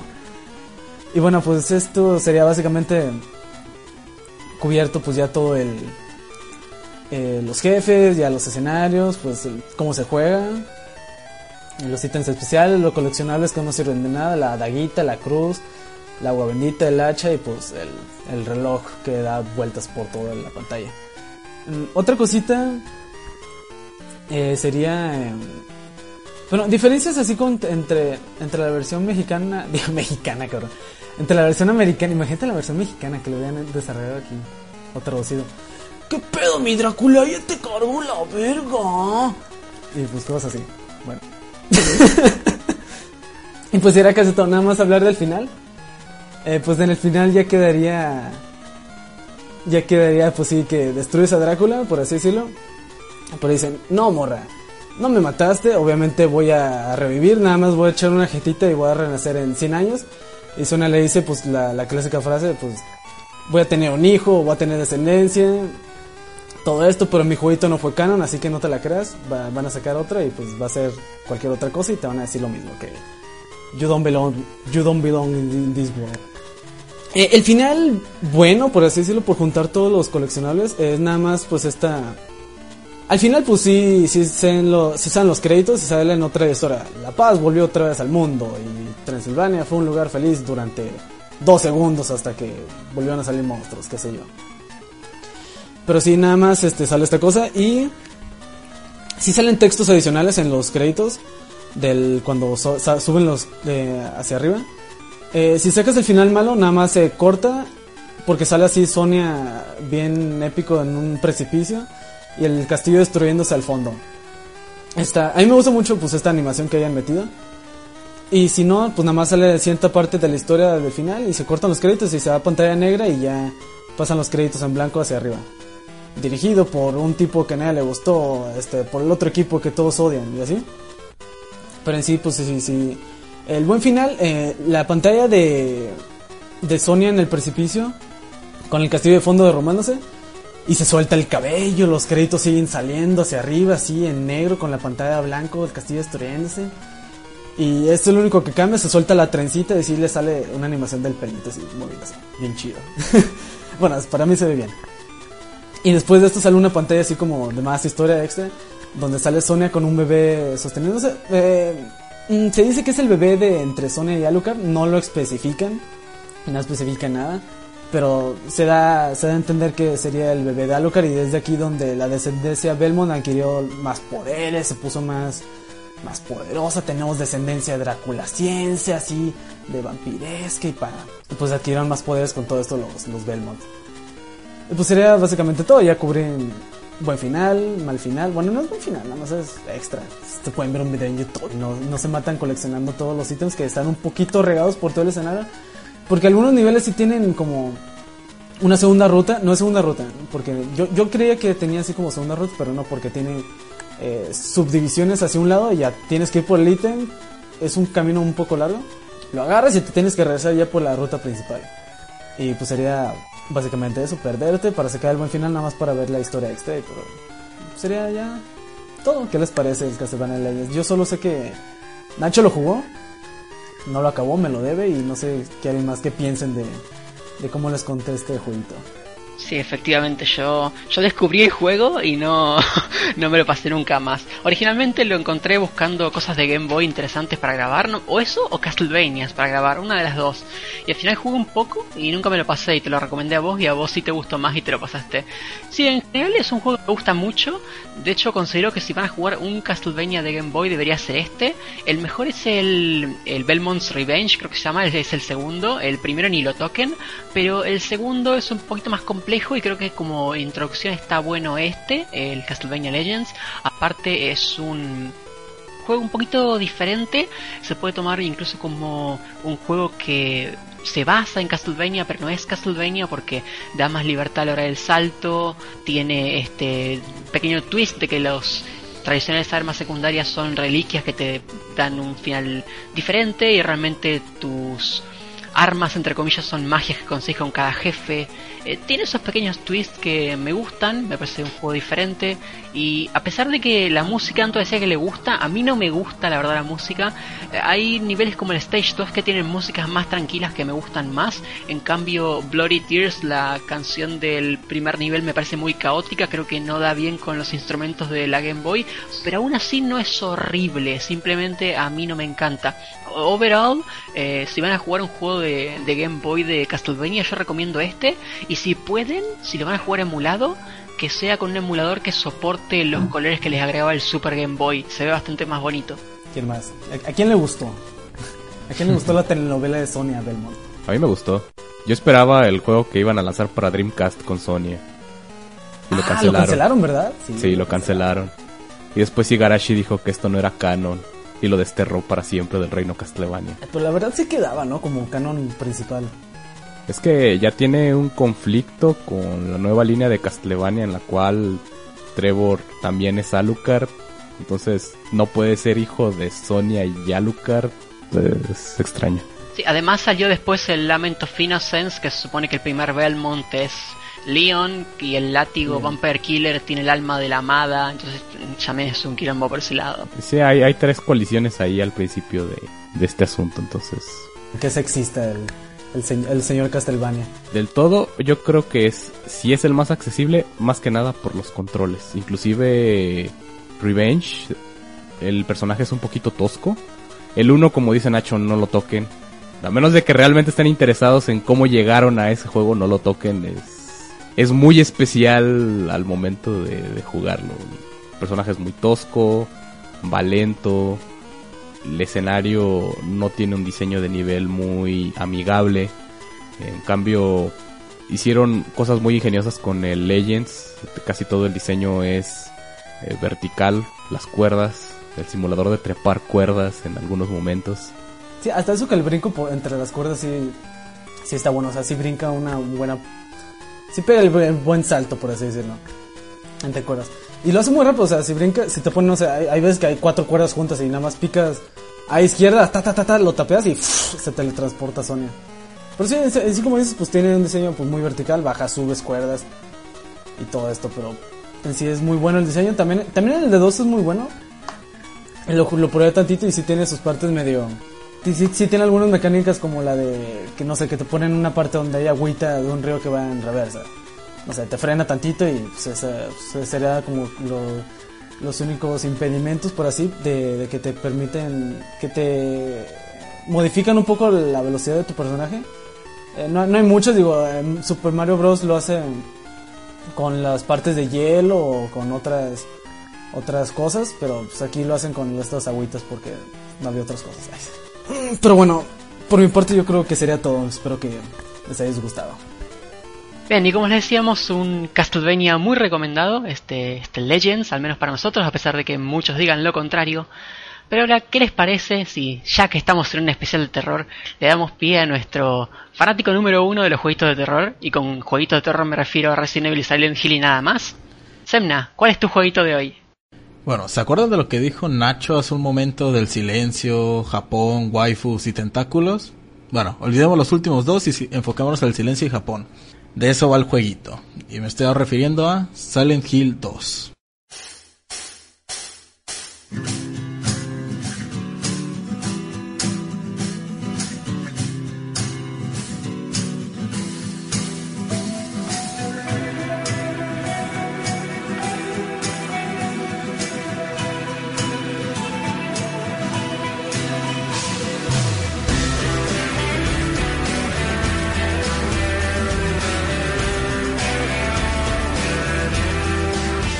Silent Hill 2 salió el 24 de septiembre del 2001, ya retro ese juego. Fue desarrollado por Team Silent, es secuela directa, bueno, es secuela numérica de Silent Hill, obviamente, pero no es secuela directa de su historia. Salió para la plataforma de PlayStation 2 primero, después fue porteada a Xbox, después salió una infame versión para Xbox 360 y PlayStation 3. Recomendación, yo les diría que si quieren jugar el juego lo pueden jugar en PC, pero con mods. Bueno, más que nada acomodando el juego para que no truene cada dos minutos porque el port es una mierda. El juego fue lanzado posteriormente en PlayStation 2 y Xbox 360, la versión Greatest Hit. En Xbox creo que es la versión platino. Eh, no recuerdo muy bien cuál es la versión especial que les dan a los juegos que se venden mucho en Xbox. Y pues, venía con un con un agregado nuevo, que sería como la versión Game of the Year o algo del juego, que sería un nuevo capítulo, por así decirlo, que se llama Born from a Wish, nacida de un deseo, o nacido de un deseo. Es un escenario completamente aparte de la historia principal, que nos narra la historia de un personaje dentro del juego de Silent Hill 2, que, no se le, que se le da mucho enfoque en el juego, pero te ayuda a reforzar su historia. En este caso, como es secuela de Silent Hill, 2, o sea, Silent Hill 1 y no va de la historia de Silent Hill 1, se toma por hecho de que la ciudad es la protagonista. Es la ciudad la que llama al personaje. Eh, Silent Hill 2 utiliza la vista en tercera persona del juego, control estanque, con mucho énfasis en encontrar objetos y resolver acertijos, ya saben. Silent Hill pues, se va, conoce más que nada por por tener puzzles infames, entre comillas, o muy difíciles, como en el 1, que es el del piano. En el 2, no recuerdo un acertijo que me haya roto la cabeza. Igual y busqué una guía si me, se, me quedé atascado, pero igual pueden buscar una guía, no hay pecado en ello. Las mecánicas son súper toscas, el combate cuerpo a cuerpo es de hueva, es de golpear, es, es pegar y a ver quién, quién cae primero. Eh, Silent Hill tiene algo muy interesante que es cuando, que cuando tiras a alguien, cuando tiras a un enemigo, lo que tienes que hacer es pisarlo, porque si no lo pisas o lo rematas en sí, se va a levantar de nuevo y te va a seguir chingando. El juego obviamente es terror psicológico, algo que muchos juegos han olvidado y han optado por tener terror barato, que es el jumpscare y ya, de uy, te asusto, ya. Pero Silent Hill poco más allá. Va más en meterte dentro, meterse dentro de tu mente. Estás tranquilo, estás caminando, solo escuchas tus pasos y de la nada la radio. Empieza a sonar la estática y dices, ok, hay un enemigo cerca. Pero ves todo oscuro delante, solo traes tu linterna, traes el arma en la mano y vas caminando. Y sigues escuchando la radio. Y empiezas a escuchar un ruido de un, de un enemigo. No sabes qué es. Quizá la primera vez que te enfrentas a él, no lo sabes. Pero sigue sonando. Entonces te vas acercando más. Como es cámara con ángulos predefinidos, te va acercando hacia otro punto de interés que no es el tuyo. Y entonces sigues escuchando la radio, pero no puedes ver al enemigo. Y entonces estás con esa cosquilla todo el rato de será un enemigo poderoso, será un enemigo que ya enfrenté, será un nuevo enemigo de la zona. Y la cosquilla no te deja estar a gusto. Hasta que llegas con el monstruo, descubres que es uno más y descubres que estabas cagado nada más por, por, por cagón que eres. Ese es algo de lo hermoso que tiene Silent Hill. A mí muchas veces me hizo pagar la consola. Hay una parte que recuerdo de la prisión, que es que vas caminando en un tipo túnel de la prisión, donde están todos los presos. Y en eso la radio se prende. Y ves que James gira, gira la cabeza. Obviamente cuando gira la cabeza o es que hay un punto de interés o hay un enemigo. Volteas y no hay nada. No hay ni un enemigo, no hay ni siquiera un, un ítem que pueda recoger. Pero sigue estando el sonido de la radio, sigue escuchándose el sonido de los monstruos, pero no hay nada. En ese momento yo pausé y apagué la consola. Porque dije, ¿sabes qué? Esto me está dejando un mal cuerpo. No, no puedo con esto ya. Y así duré varias veces. En algunas veces sudé frío del miedo que tenía. Pero bueno, eso es parte de jugar un juego de terror bien hecho. La historia, la historia nos pone en la piel de James Sund- Sunderland, un hombre que viajaba al pueblo de Silent Hill tras recibir una carta de su difunta esposa Mary, en la cual explica que está solo en el pueblo, esperándola en su lugar especial. Aunque James sabe que Mary está muerta, él no puede eh, evitar sentir curiosidad y pues, va. Porque es obvio, ¿no? Recibes una, una carta de tu esposa muerta que te dice, hey perro, pues igual sigo viva, ¿no? Deberías de caerle acá donde estoy. Y pues vas, en vez de pensar que todo puede ser una broma de tus amigos. Pero quizás sea porque el protagonista siente algún remordimiento. Nunca se sabrá, ¿verdad? Al llegar ahí, descubre que el tranquilo y acogedor pueblo que visitó con su esposa se ha transformado en un pueblo fantasma recubierto por espesa niebla y habitado por un sinfín de criaturas extrañas. Obviamente, de aquí parte el juego. No voy a hablar más de la historia porque siento que es de lo que tiene Silent Hill mejor. O sea, puedes jugar el 1, el 2, el 3, el 4 y la historia te va a encantar. Después tienes a un personaje muy muy querido en la saga y muy sobreexplotado, que obviamente me estoy refiriendo al verdugo o Pyramid Head, como lo quieran ver, que ha salido en bastantes juegos, pero solo en este tiene un cierto poder. ¿Por qué? Porque como su nombre lo dice, es un verdugo y está ahí para castigar. ¿A quién va a castigar? Quizá James, quizá otros habitantes del pueblo. ¿Y por qué otros habitantes del pueblo? Porque, el, como dije, el pueblo es el protagonista en el juego. Va llamando a diferente gente que tiene pecados adentro. O que no puede tener no puede estar en paz consigo mismos. Y aquí nos encontramos a varios personajes. Angela, una niña de 16 años. A Eddie, un gordo de 16 años también, un adolescente. Y a una niña que se llama Laura. Cada uno tiene su historia y esto sí los puedo spoilear porque, va, no es la historia principal del juego, son básicamente secundarios. Angela, Angela, eh, es una niña de 16 años la cual fue violada por su padre. Eddie es un tipo que le hacían mucho bullying en la escuela. Y Laura es una simple niña que acabó ahí por ser amiga de la esposa de James. Cada uno ve la ciudad de diferente manera. A lo que voy. Angela ve toda la ciudad como un infierno. La ve ardiendo en llamas siempre.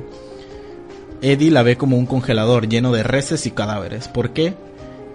Porque ellos, obviamente, tiene cada uno sus pecados. Que, que Angela fue que quemó su casa y mató a su madre, a su padre. Eddie, que le decían gordo, res, ya saben lo que le dicen a los tipos gordos, ¿no? Y mató a, a los que lo abusaban de él. Y luego queda Laura, una niña sin pecados a la cual la ciudad no le afecta. En varias veces James le va a decir, oye, ¿cómo puedes estar por la ciudad sin ni un rasguño? Yo estoy viendo monstruos por todos lados. Y le dice, no sé de qué chingados hablas. Aquí en la ciudad está vacía nada más. Yo estoy buscando a Harry. Y ya es cuando el juego ya se empieza a poner interesante. ¿Cómo ves cuando los pecados de todos empiezan a, a salir en pie y, y ves cómo ven la ciudad de ellos? Sin duda un juego bastante interesante que pues, obviamente yo recomendaría probar a todo el mundo si eres fan de los survival horror, si no sé, te gustan los juegos de miedito o si no has probado un Silent Hill, yo recomendaría empezar por el 2. ¿Por qué? Porque el 1 es bueno, es buenísimo, pero el 2 siento que fue el pico de, de los juegos de Silent Hill. Y bueno, como no quiero spoilear historias, es todo lo que voy a decir por el juego. No sé si mis compañeros tengan algo que decir. O si quieren aportar algo más para que dure esto. También jugué Silent Hill 2 seis años después de que salió. Fue con un amigo. El asunto con Silent Hill es que es terror muy japonés, psicológico. El punto del terror psicológico es hacer que todas las cosas de tu vida cotidiana, ponerlas en un espectro en el cual amenazan tu vida. Y es precisamente lo que hace Silent Hill toma todo aquello que forma parte esencial de la vida de los de los involucrados en el juego y lo convierte en su infierno personal. Es una cosa que hace mucho el juego. Hay partes en las cuales la radio suena pero no hay monstruos. Es una cosa que hicieron intencionalmente para que crearas tus propios demonios. El hecho de que utilizaran tomas estilo Kubrick en la cual Pyramid Head está en el centro de una habitación en un pasillo que está geométricamente muy bien arreglado, muy simétrico, al final con una luz tenue. Es, es una cosa que, que causa mucho terror, la expectativa de aquellas cosas que pueden terminar con tu partida. Obviamente Silent Hill 2 yo considero que es el más fácil de la saga. La vez que lo jugué fue bastante fácil. Y mi experiencia se puede resumir en, en, dos partes donde sentí realmente terror, no por los jump scares, sino por el concepto que me presentaron, como decía Semna, la parte de, de la prisión está bastante retorcida. Sin embargo, hay una parte en la cual bajas y bajas y bajas. Parece que llegas al centro de la tierra, te tiras en, un hoyo y de repente, de la nada, sales a las afueras de Silent Hill como si nada hubiera pasado. El hecho de que puedas estar perdido para siempre o no es, es una cosa terrorífica. Y más aún esto les va a parecer un chiste, pero lo he pensado durante varios años y realmente me causa un poco de terror, no al nivel irracional, sino a un nivel totalmente racional, me causa terror y fue uno de los finales chistes. Hay, hay finales chistes en, en Silent Hill. Uno de ellos, no spoilea, no les voy a, no voy a spoilear absolutamente nada eh, de la historia, se los aseguro, pero llega un momento en el cual entras a un cuarto y descubres que todo es controlado por un perro.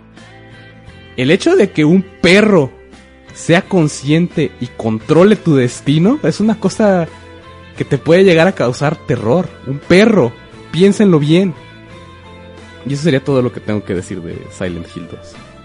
Yo Silent Hill 2 en particular no lo he jugado, pero he jugado el primero y si bien el 2 no es mi prioridad ahora mismo, porque al haber jugado el primero por ahí me interesa un poquito más el tercero ya que continúa la historia, tengo que decir que sé que toda la saga, al menos hasta el cuarto juego, que es una cosa un poco rara, tienen esa cosa muy particular de cómo manejan el, el, terror psicológico. Es esa intranquilidad que te genera que por ahí sabes que no hay nada porque entendés que debería, deberían aparecer enemigos solo cuando escuchas la radio, esa interferencia, pero aún así están constantemente esos ruidos de fondo y es algo que yo noté especialmente cuando llegué a lo que era el, hospi el hospital, no, la escuela eh, de, de Silent Hill 1 me acuerdo que abrí una de esas puertas dobles que hay en el piso superior, lo que vendría siendo la parte del piso superior que está directamente arriba de lo que es la entrada de la escuela. Esa parte tiene un par de puertas dobles y me acuerdo haber entrado en puertas dobles, entrado a la parte central de arriba. Y como también en este juego de Silent Hill 1 la cámara fija, podías moverla un poco pero era complicado. Y claro, entonces ni bien entras a la habitación, la cámara te enfoca a vos de jeta con la puerta detrás, si no ves que hay delante tuyo. Y me acuerdo como, sin, sin estar escuchando la interferencia de la radio, escuchaba unos ruidos extraños y me ponía en posición de pelea con el tubo quieto 30 segundos sin hacer ruido esperando si escuchaba la más mínima señal de que podía haber un enemigo. Esas cositas de Silent Hill son las que quizás me harían volver a jugar eh, Silent Hill 3 más probablemente o quizás el 2 porque es una sensación que no he tenido con ningún otro juego, ninguno ni siquiera un Clock Tower, que también es un juego en el cual, bueno, también no, es un juego en el cual te tenés que esconder porque no tenés mecanismo de defensa, ni siquiera en algún juego de la saga Clock Tower, que yo me he pasado toda la saga, me ha pasado algo así, es un sentimiento muy particular. Es algo que, que me encanta de Silent Hill, como lo he dicho, que es el sentirte intranquilo, que es donde siento que, que es donde remota el terror, que por más que tengas una escopeta, tengas un palo, tengas un, no sé, una pistola, no te vas a sentir a gusto, vas a escuchar un ruido a lo lejos y te vas a poner directamente en posición de pelea, aunque no suene la radio, porque estás todo el momento, estás intranquilo pues. Es muy hermoso eso, es un sentimiento hermoso. Va, no sé si lo hayas experimentado tú como algo hermoso, pero a mí es lo que me encanta la saga. Es una experiencia hermosa. la, la intranquilidad en sí quizás no sea linda, pero es una experiencia muy particular que yo como persona que por ahí juego cosas aunque no me gusten por el simple interés de ver cómo se sienten en el términos de control, nunca me he encontrado con algo así. También como dije ya cuando hablé de mi juego, yo no soy particularmente un fan del survival horror, así que no juego tantas cosas, pero desde mi humilde opinión es algo interesante y poco visto. No sé si Antoine o Bash tengan algo que decir. No, porque no lo he jugado. Yeah. Yo nada más jugué poquito de, del primero. Poquito, no, poquito, o sea, como está en la radio, saliste de, lo, de la, del restaurante de este fin. Bueno, pues creo que sería todo. Creo que sería todo por Silent Hill 2. Fue cortito por no querer spoilear la historia. Pero bueno, es un juego que va a perdurar por los años, siento. Y si lo pueden jugar con, en PC con todos los fix que tiene, háganlo. Si lo compran en Play 3, pues ya que hay un parche. En Xbox 360 nunca salió el parche. Pero bueno, ¿qué se le va a hacer? Si no tienen otra manera de jugarlo, la experiencia está ahí. Ahí está, escuchan al señor que tiene mucha razón. Y también tiene mucha razón en, el, en los términos de historia. A veces cuando un juego se basa tanto en historia y queremos tratarlo en este podcast, puede llegar a ser complicado porque si la historia es muy importante, a veces nos quedamos sin cosas de qué hablar y si hablamos de la historia revelamos todo y quizás le quitamos un poco de gracia, pero si hay algo que yo sé es que con el juego que nos va a traer el amigo Bash, el último de este podcast, no va a pasar eso porque es un juego con una filosofía bastante arcade, ¿no es así? Definitivamente, y más porque aparte de ser arcade y ser un bonito juego, es gratis. Así es, señores, yo voy a hablar de Maldita Castilla.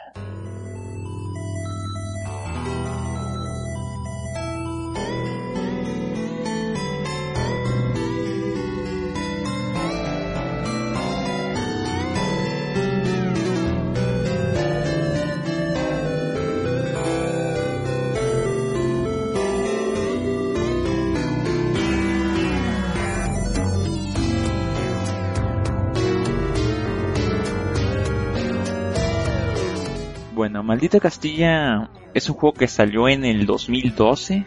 Como mencioné antiguamente, es freeware, lo que significa que es gratis. Y fue hecho por Loco Malito, en el cual se puede atacar este juego.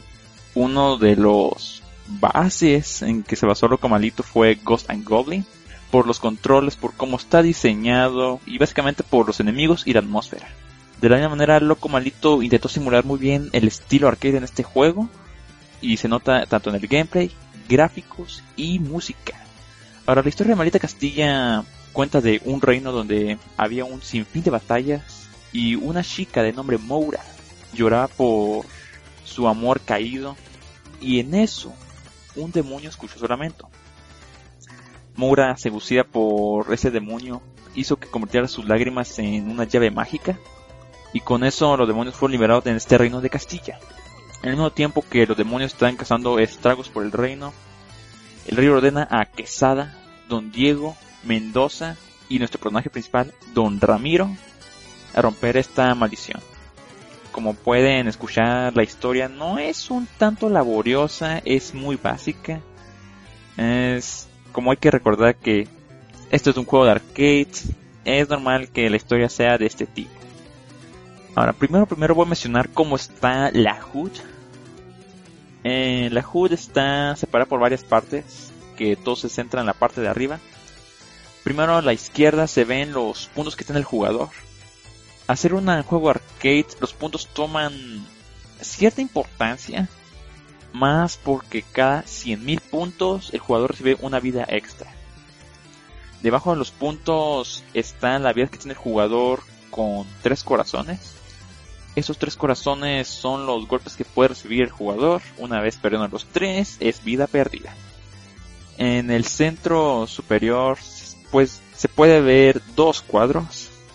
El primer cuadro representa tu arma actual, el cual luego va a decir cuáles son las armas que hay en este juego. Y el segundo representa tu ítem secundario, que también luego mencionar cuáles son estos ítems. Y lo que es en la esquina superior derecha muestra el puntaje más alto que tiene el juego. Ya saben, el high score, el mero mero, eh, se encuentra en la esquina superior derecha. Y abajo de este puntaje está una parte importante y algo que nos olvida muchos es el tiempo que tiene el escenario. Si se ataca el tiempo es un insta kill. No hay razón de esto, simplemente está para hacer un hey, no te tarden tanto en el escenario. Hay cuartos donde hay un jefe o jefe En estos cuartos, en la esquina inferior, en el centro, se puede observar que muestra el nombre del jefe y la cantidad de vida que tiene ese jefe. Más aparte, en la versión 1.1 creo que es, eh, Loco Malito agregó la opción de mostrar tiempo de speedrun, que debajo de los cuadros de tu arma principal y de ítem secundario muestra un cronómetro. Y este cronómetro inicia exactamente cuando empiezas en el Overworld. Ahora, personaje Don Ramiro. Ah, a pesar de que su juego base fue Ghosts and Goblins, uh, Loco Malito supo que el plataforma iba a ser un tanto importante. Así de que hizo que al momento de brincar y estés cayendo, puedas corregir tu movimiento aéreo no tienes un salto pesado, si lo puedes maniobrar un poco. De la misma manera, Don Ramiro puede arrojar cualquier arma que tenga en su posición, puede tirarlo enfrente de él, arriba, puede dispararlos abajo cuando éste esté brincando y también puedes arrojar tus armas cuando estés agachado.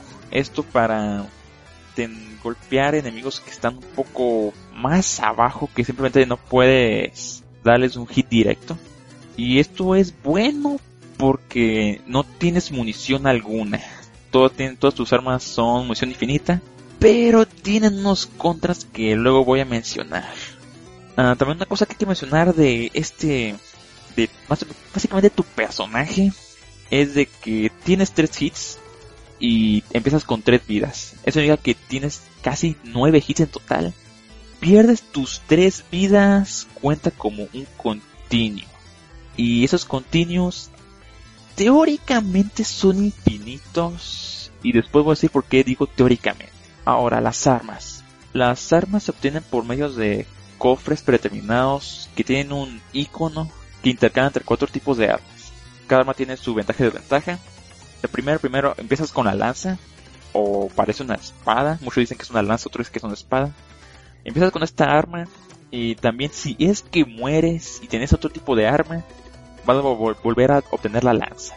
La lanza es un arma precisa, aumento de disparar la cruza por toda la pantalla y la velocidad es un tanto media. La cantidad de lanzas que puede aparecer en pantalla son dos en total. La segunda arma es el hacha. Esta al momento de lanzarla sale disparar con un arco hacia arriba. Al momento de agacharte, si la disparas, este ángulo es un poco más corto. Esta arma es la que hace más daño, pero también por el mismo hecho de que el momento de tirarla es con este arco, es un tanto complicado apuntar con esta arma. También si esta arma la disparas hacia arriba, llega un tiempo en que el hacha vuelve a caer. No te hace daño, pero simplemente es para saber que si hay un enemigo muy elevado no le va a dar. Y también el hacha puede simplemente aparecer dos en pantalla. Luego enseguida viene una de mis armas favoritas y con la que pasa el juego, que son las bolas de hierro. La desventaja de esta arma es que es de corto alcance, viaja hasta la mitad de la pantalla, pero su hitbox es enorme. Aparte, al momento de lanzarla salen como en un ondeamiento, así de que es una arma grande y tienes probabilidad de pegarle la costa. También solo puede haber dos en pantalla. Y la última arma es el Garfio o la Hoz. Esta arma es de igual corto alcance, viaja a mitad de pantalla, tiene un efecto de boomerang, es una de las armas que viaja más rápido, que puede disparar mucho más rápido y puede haber tres en pantalla. Y como mencioné, creo que sí lo mencioné, si es que pierdes una vida se te volverá a dar la lanza por defecto. Ahora, los ítems secundarios también se obtienen en estos cofres rojos. Estos cofres rojos son determinados de que siempre ese cofre va a tener esa arma secundaria. Si es que tomas otro ítem secundario, este va a reemplazar el tuyo, no lo vas a volver a recoger. Y también si pierdes una vida, se te quita este ítem. Uno de los ítems secundarios es un escudo. Este te otorga un hit extra. Ah, otro ítem es la flor azul. Este invoca una pequeña hada que te ayuda a lanzar una esfera de energía. Hace un tanto de daño extra, no mucho, pero es bueno cuando hay muchos enemigos en pantalla. Otro ítem secundario son las botas aladas. Estas incrementan tu salto, pero aumentos de plataforma preciso pueden ser un tanto te pueden perjudicar mucho en bastantes partes. Otro ítem son unas llaves. Estas sirven para abrir puertas específicas y solo hay dos en todo el juego. Y por último está la bola de cristal. Esta sirve para revelar secretos y repeler ilusiones. No voy a dar muchos detalles de ese ítem porque es, es un tanto fundamental para una cosa y solo hay una en todo el juego. Ahora, también otros ítems que se pueden encontrar en estos cofres rojos están los relojes de arena. Estos incrementan 50 segundos el contador que está en el escenario actual. Puedes también encontrar coronas, que esas te otorgan una vida extra. Y de aparte eh, hay pollos y jamones. El pollo te hace recuperar un corazón y el jamón teóricamente te debe recuperar todo pero aparentemente nomás te recuperas dos corazones. Como tu máximo de vida son tres, no se nota tanto ese detalle. Más aparte puedes encontrar monedas, anillos, bolsas de oro. Estas son ítems misceláneos de puntaje. Ahora voy a hablar ya un poco más acerca del juego. Hay un total de seis niveles y hay bonus, un nivel bonus cada dos escenarios. Cada nivel tiene un subjefe y jefe pero esto cambia hasta el escenario 4. Ahora, los niveles de Maldita Castilla están bien elaborados porque puedes sentir una progresión como jugador. ¿A qué me refiero con esto? Bueno, en el nivel 1 se puede notar que los enemigos son lentos, hay pocos obstáculos, el plataforma no es tan preciso. Eh, te explica la dinámica de cómo funcionan algunos enemigos, el ejemplo de que hay unos que te van a esperar antes de atacarte, otros que se defienden. El primer subjefe que encuentras en ese escenario es lento. El enemigo no te hace casi daño y hace una animación y hace un ataque que es fácilmente esquivable. Y el jefe es un tanto... Te dice desde que debes atacar y esquivar al mismo tiempo. Es un tanto agresivo, pero no es difícil. Ahora el nivel 2 empieza con un autoscroll en que hay enemigos que van directo hacia ti con un patrón tanto errático. Aquí te muestra que tus ayudantes realmente son ayudantes y si medio te encariñas con ellos. El primer subjefe es te empieza a decir de que los enemigos van a tener un cierto patrón, pero te pueden llegar a confundir. Después sigue una sección de estilo vertical donde hacen spawn unos enemigos que técnicamente son huevos. Estos son fácilmente esquivables y luego se transforman en las aves que te atacaban en la sección de autoscroll. Esto te está diciendo que en algunas partes del juego va a haber mm, lugares donde van a ser spawn los enemigos infinitamente hasta que sigas avanzando. Después de eso hay una sección de plataformer un, un tanto preciso y el jefe te demuestra que debes hacer plataformer, esquivar sus ataques y hacerle daño al mismo tiempo. Después de esto, que llega el primer bonus. Los bonus son fáciles, simplemente trata de matar cucarachas con flautas. Y al matar las suficientes empiezas a ganar vidas.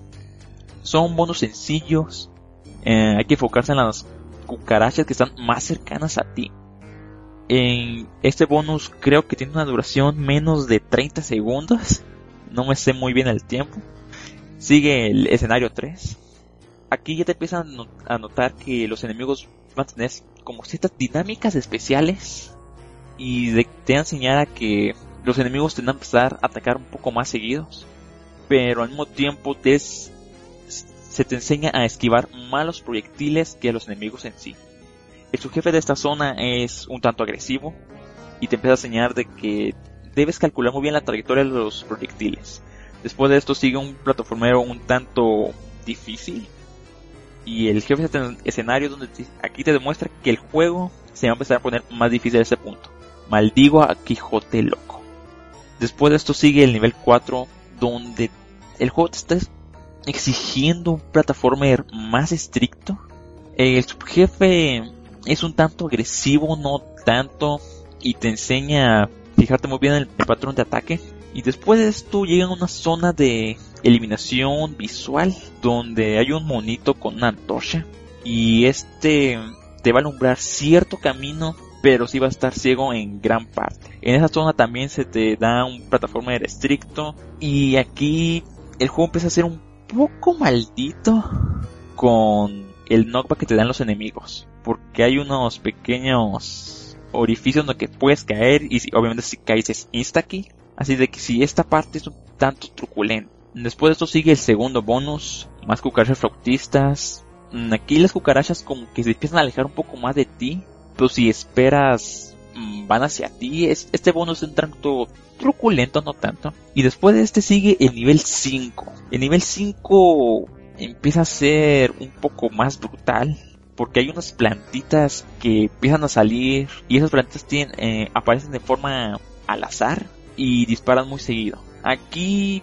hay varios subjefes, de hecho hay dos, son muy agresivos y se debe apreciar cómo disparan sus proyectiles para poder esquivar bien. Y el jefe de esta zona sí es un tanto agresivo y tiene dos fases. Ahora, en tu primer run es normal que el juego acabe aquí, porque para accesar al nivel 6 debes obtener las lágrimas de Moura. Estas lágrimas de Moura se, eh, se una en cada nivel. Estas lágrimas están un tanto ocultas. El primer nivel está oculta.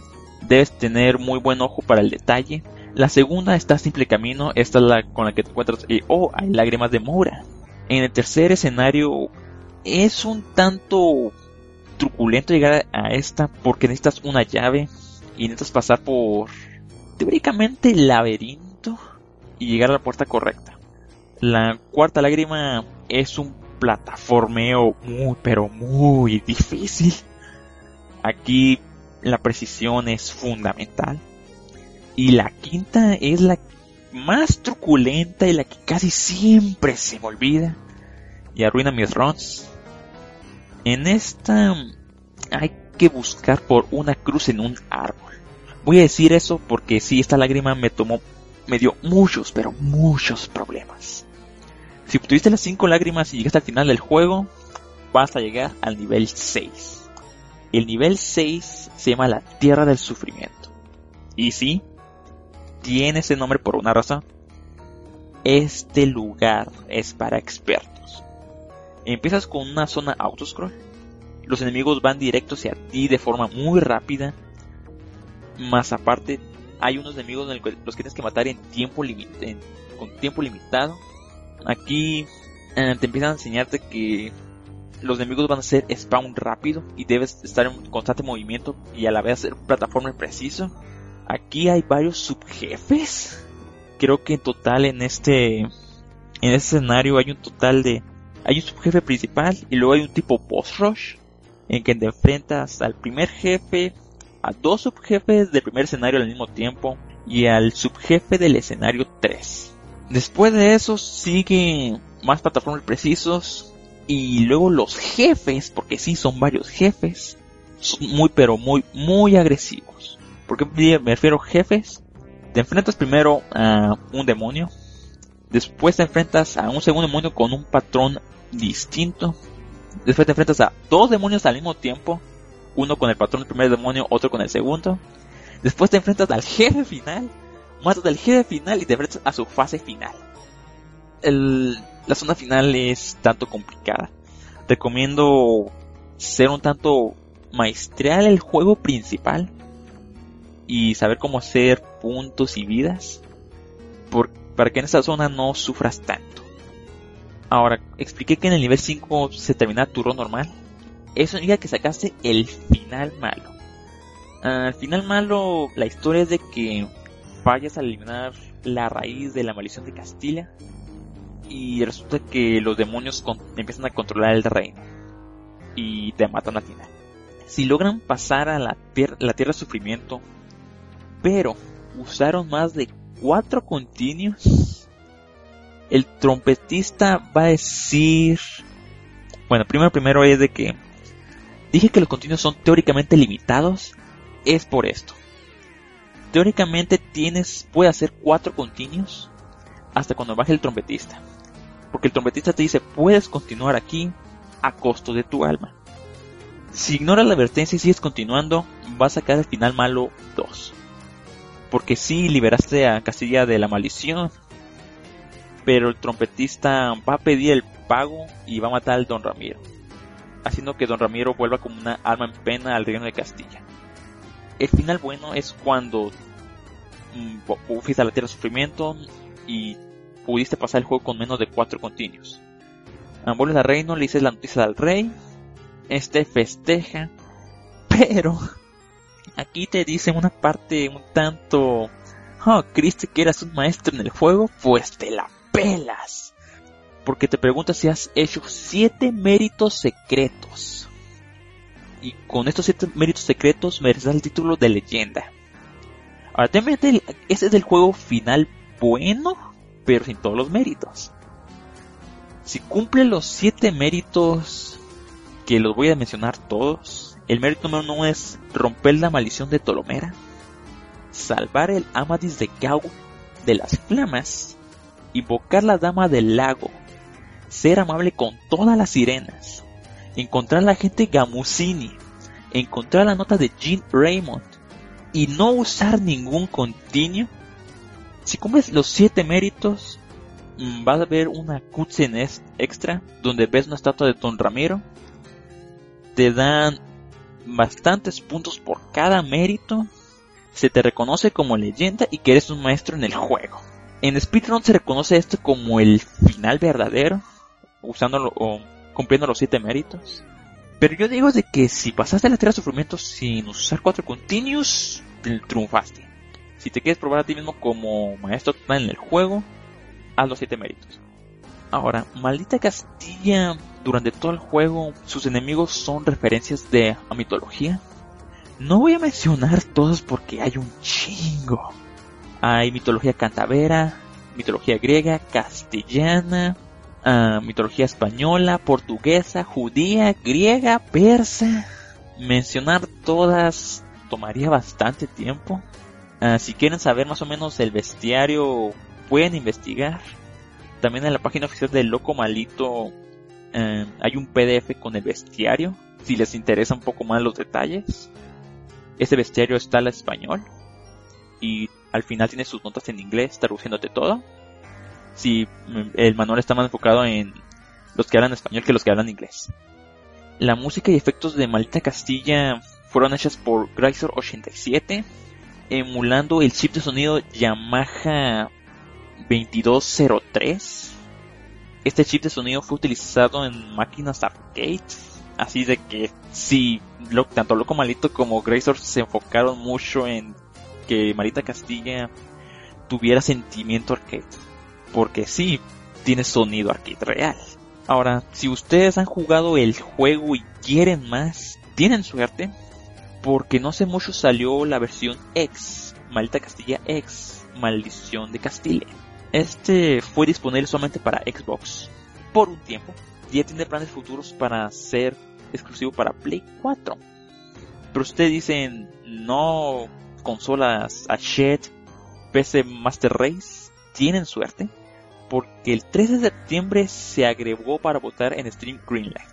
Ahora, ¿qué va a agregar esta versión X o qué agregó? Dice que agrega más armas, dos zonas más, más música, un bestiario interno y logros. La duración de Malita Castilla depende, puede tomar de una hora si sabes lo que estás haciendo y eres un maestro en el juego, a más de 5 horas si eres terriblemente malo. En resumen, yo mi primer playthrough. Así de que, sí, esto es Malita Castilla. ¿Y ustedes qué opinan? Malita Castilla, ¿lo han jugado? ¿Comprarían la versión X en Steam? ¿Comprarían Play 4? ¿Se comprarían un Xbox? no, ya en serio.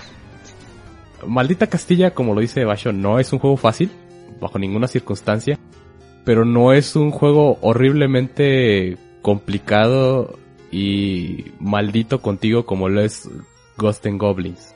Loco Malito se encargó de que Maldita Castilla fuera justo en sus mecánicas, fuera pasable. Inclusive se nota que hay menos factor aleatorio en los patrones de los enemigos. Está al mínimo este tipo de, de práctica de diseño. Eh, igual y mantiene el temporalizador para dar, apresurar un poco al, al jugador, pero también le da la opción de extender su tiempo de juego, evitar que se le, se le acabe el tiempo y muera como normalmente sucedía en arcade. Esto viene más al hecho de que Loco Malito no lo diseñó para tragarse monedas, lo diseñó para que disfrutaras el sentimiento arcade del juego haciendo una representación muy fiel de las mecánicas sin perder este esta capacidad de, del usuario para disfrutar el juego sin sentir que lo mataron injustamente. Normalmente cuando te mueres en Maldita Castilla, sí tienes ese sentimiento de, de que en parte, en gran parte, fue tu culpa y que pudiste haber evitado lo que sucedió. Ghost and Goblins sí hay momentos en los cuales es totalmente horrible e injusto el juego contigo, cuando aparecen los fantasmitas casi enfrente de ti.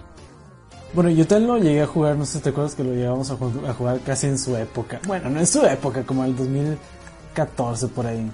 Y, pues la verdad sí, sí me gustó mucho el plataformero que tiene Maldita Castilla junto con... Pues los sub-items que tiene, pues sí son, es una mecánica muy interesante. Eh, bueno, no sub-items, la arma que te cambia más bien. Y pues sí, los jefes están muy bien, también los, power-ups se me hacen muy padres. El diseño de nivel pues sí es un poquito más que nada enfocado en enemigos.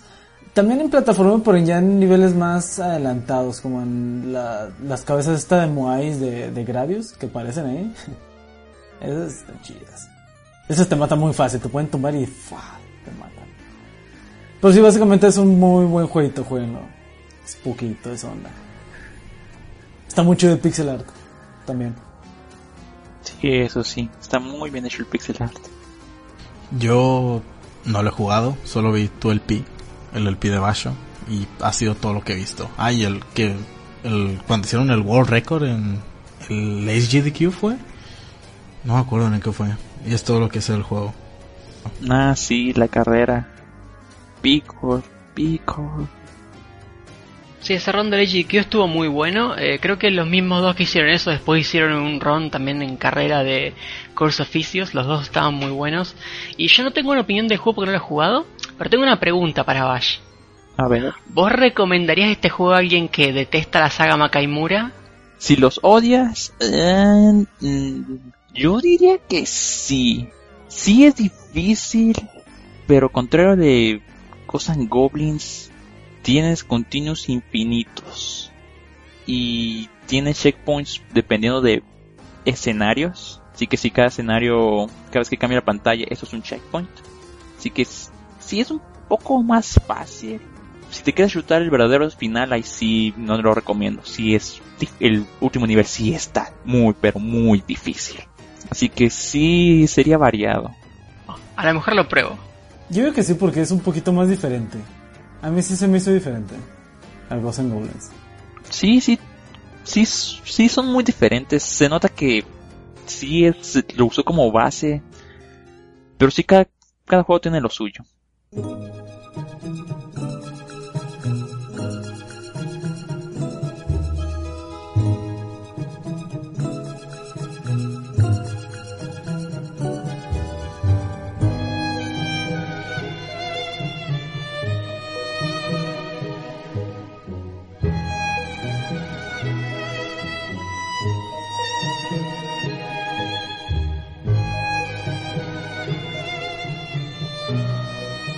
Lastimosamente llegamos al final de este podcast, este especial de terror que hicimos por las fechas, con un material un poco variado, la verdad. El X nos trajo uno de los primeros juegos de aquella época que se basaban tanto en demonios y demás para su atmósfera. Por otro lado, Bash nos trae lo que podría ser una reimaginación de dicho clásico. Antoa llegó con uno de los juegos más oscuros de las sagas más populares que tenemos, una saga viejísima, que ya debe tener como 30 años aproximadamente. Un servidor vino con Clock Tower, uno de los inicios de que tuvo el Survival Horror, una plataforma poco particular, no solamente para el Survival, sino también para las aventuras gráficas. Y Semna, allá, a la otra esquina, nos trae el otro extremo del Survival Horror, lo que uno puede considerar quizás uno de los mejores títulos que tiene en cuestión de calidad. La próxima ocasión, en un mes, nos vamos a encontrar con un programa un poquito más tradicional. Ya no va a ser octubre, ya no va a haber especial spooky, pero aún así encontraremos cosas para sorprenderlos o al menos entretenerlos. Personalmente he estado trabajando en una cosita post-apocalíptica, bastante diferente a lo que he hablado hasta ahora, creo que va a estar bien. Les quiero recordar que además de estar en YouTube, que es donde mayoritariamente nos escuchan, también pueden acceder a la versión MP3 del podcast vía iVoox. Los links están en la descripción. También en la descripción están eh, nuestras redes sociales, más particularmente nuestras cuentas de Twitter, para que nos contacten, nos sigan, nos digan cosas bonitas y demás. También les agradecería que nos dejen un comentario ya sea en iVoox o en YouTube, dejándonos sus opiniones de algunos juegos o comentarios en general acerca del podcast. Personalmente me encanta leerlos y si los comentarios se prestan a eso, me gusta responderles y mantener trato con ustedes. Agradezco mucho estas dos horas que nos han entregado a cinco autistas random, cuatro mexicanos y un argentino, hablando de sus cositas. Y sin nada más que decir, muchas gracias y nos vemos el mes que viene. Chau. Chao. Show. Adiós. Adiós, coman pan de muerto y eso.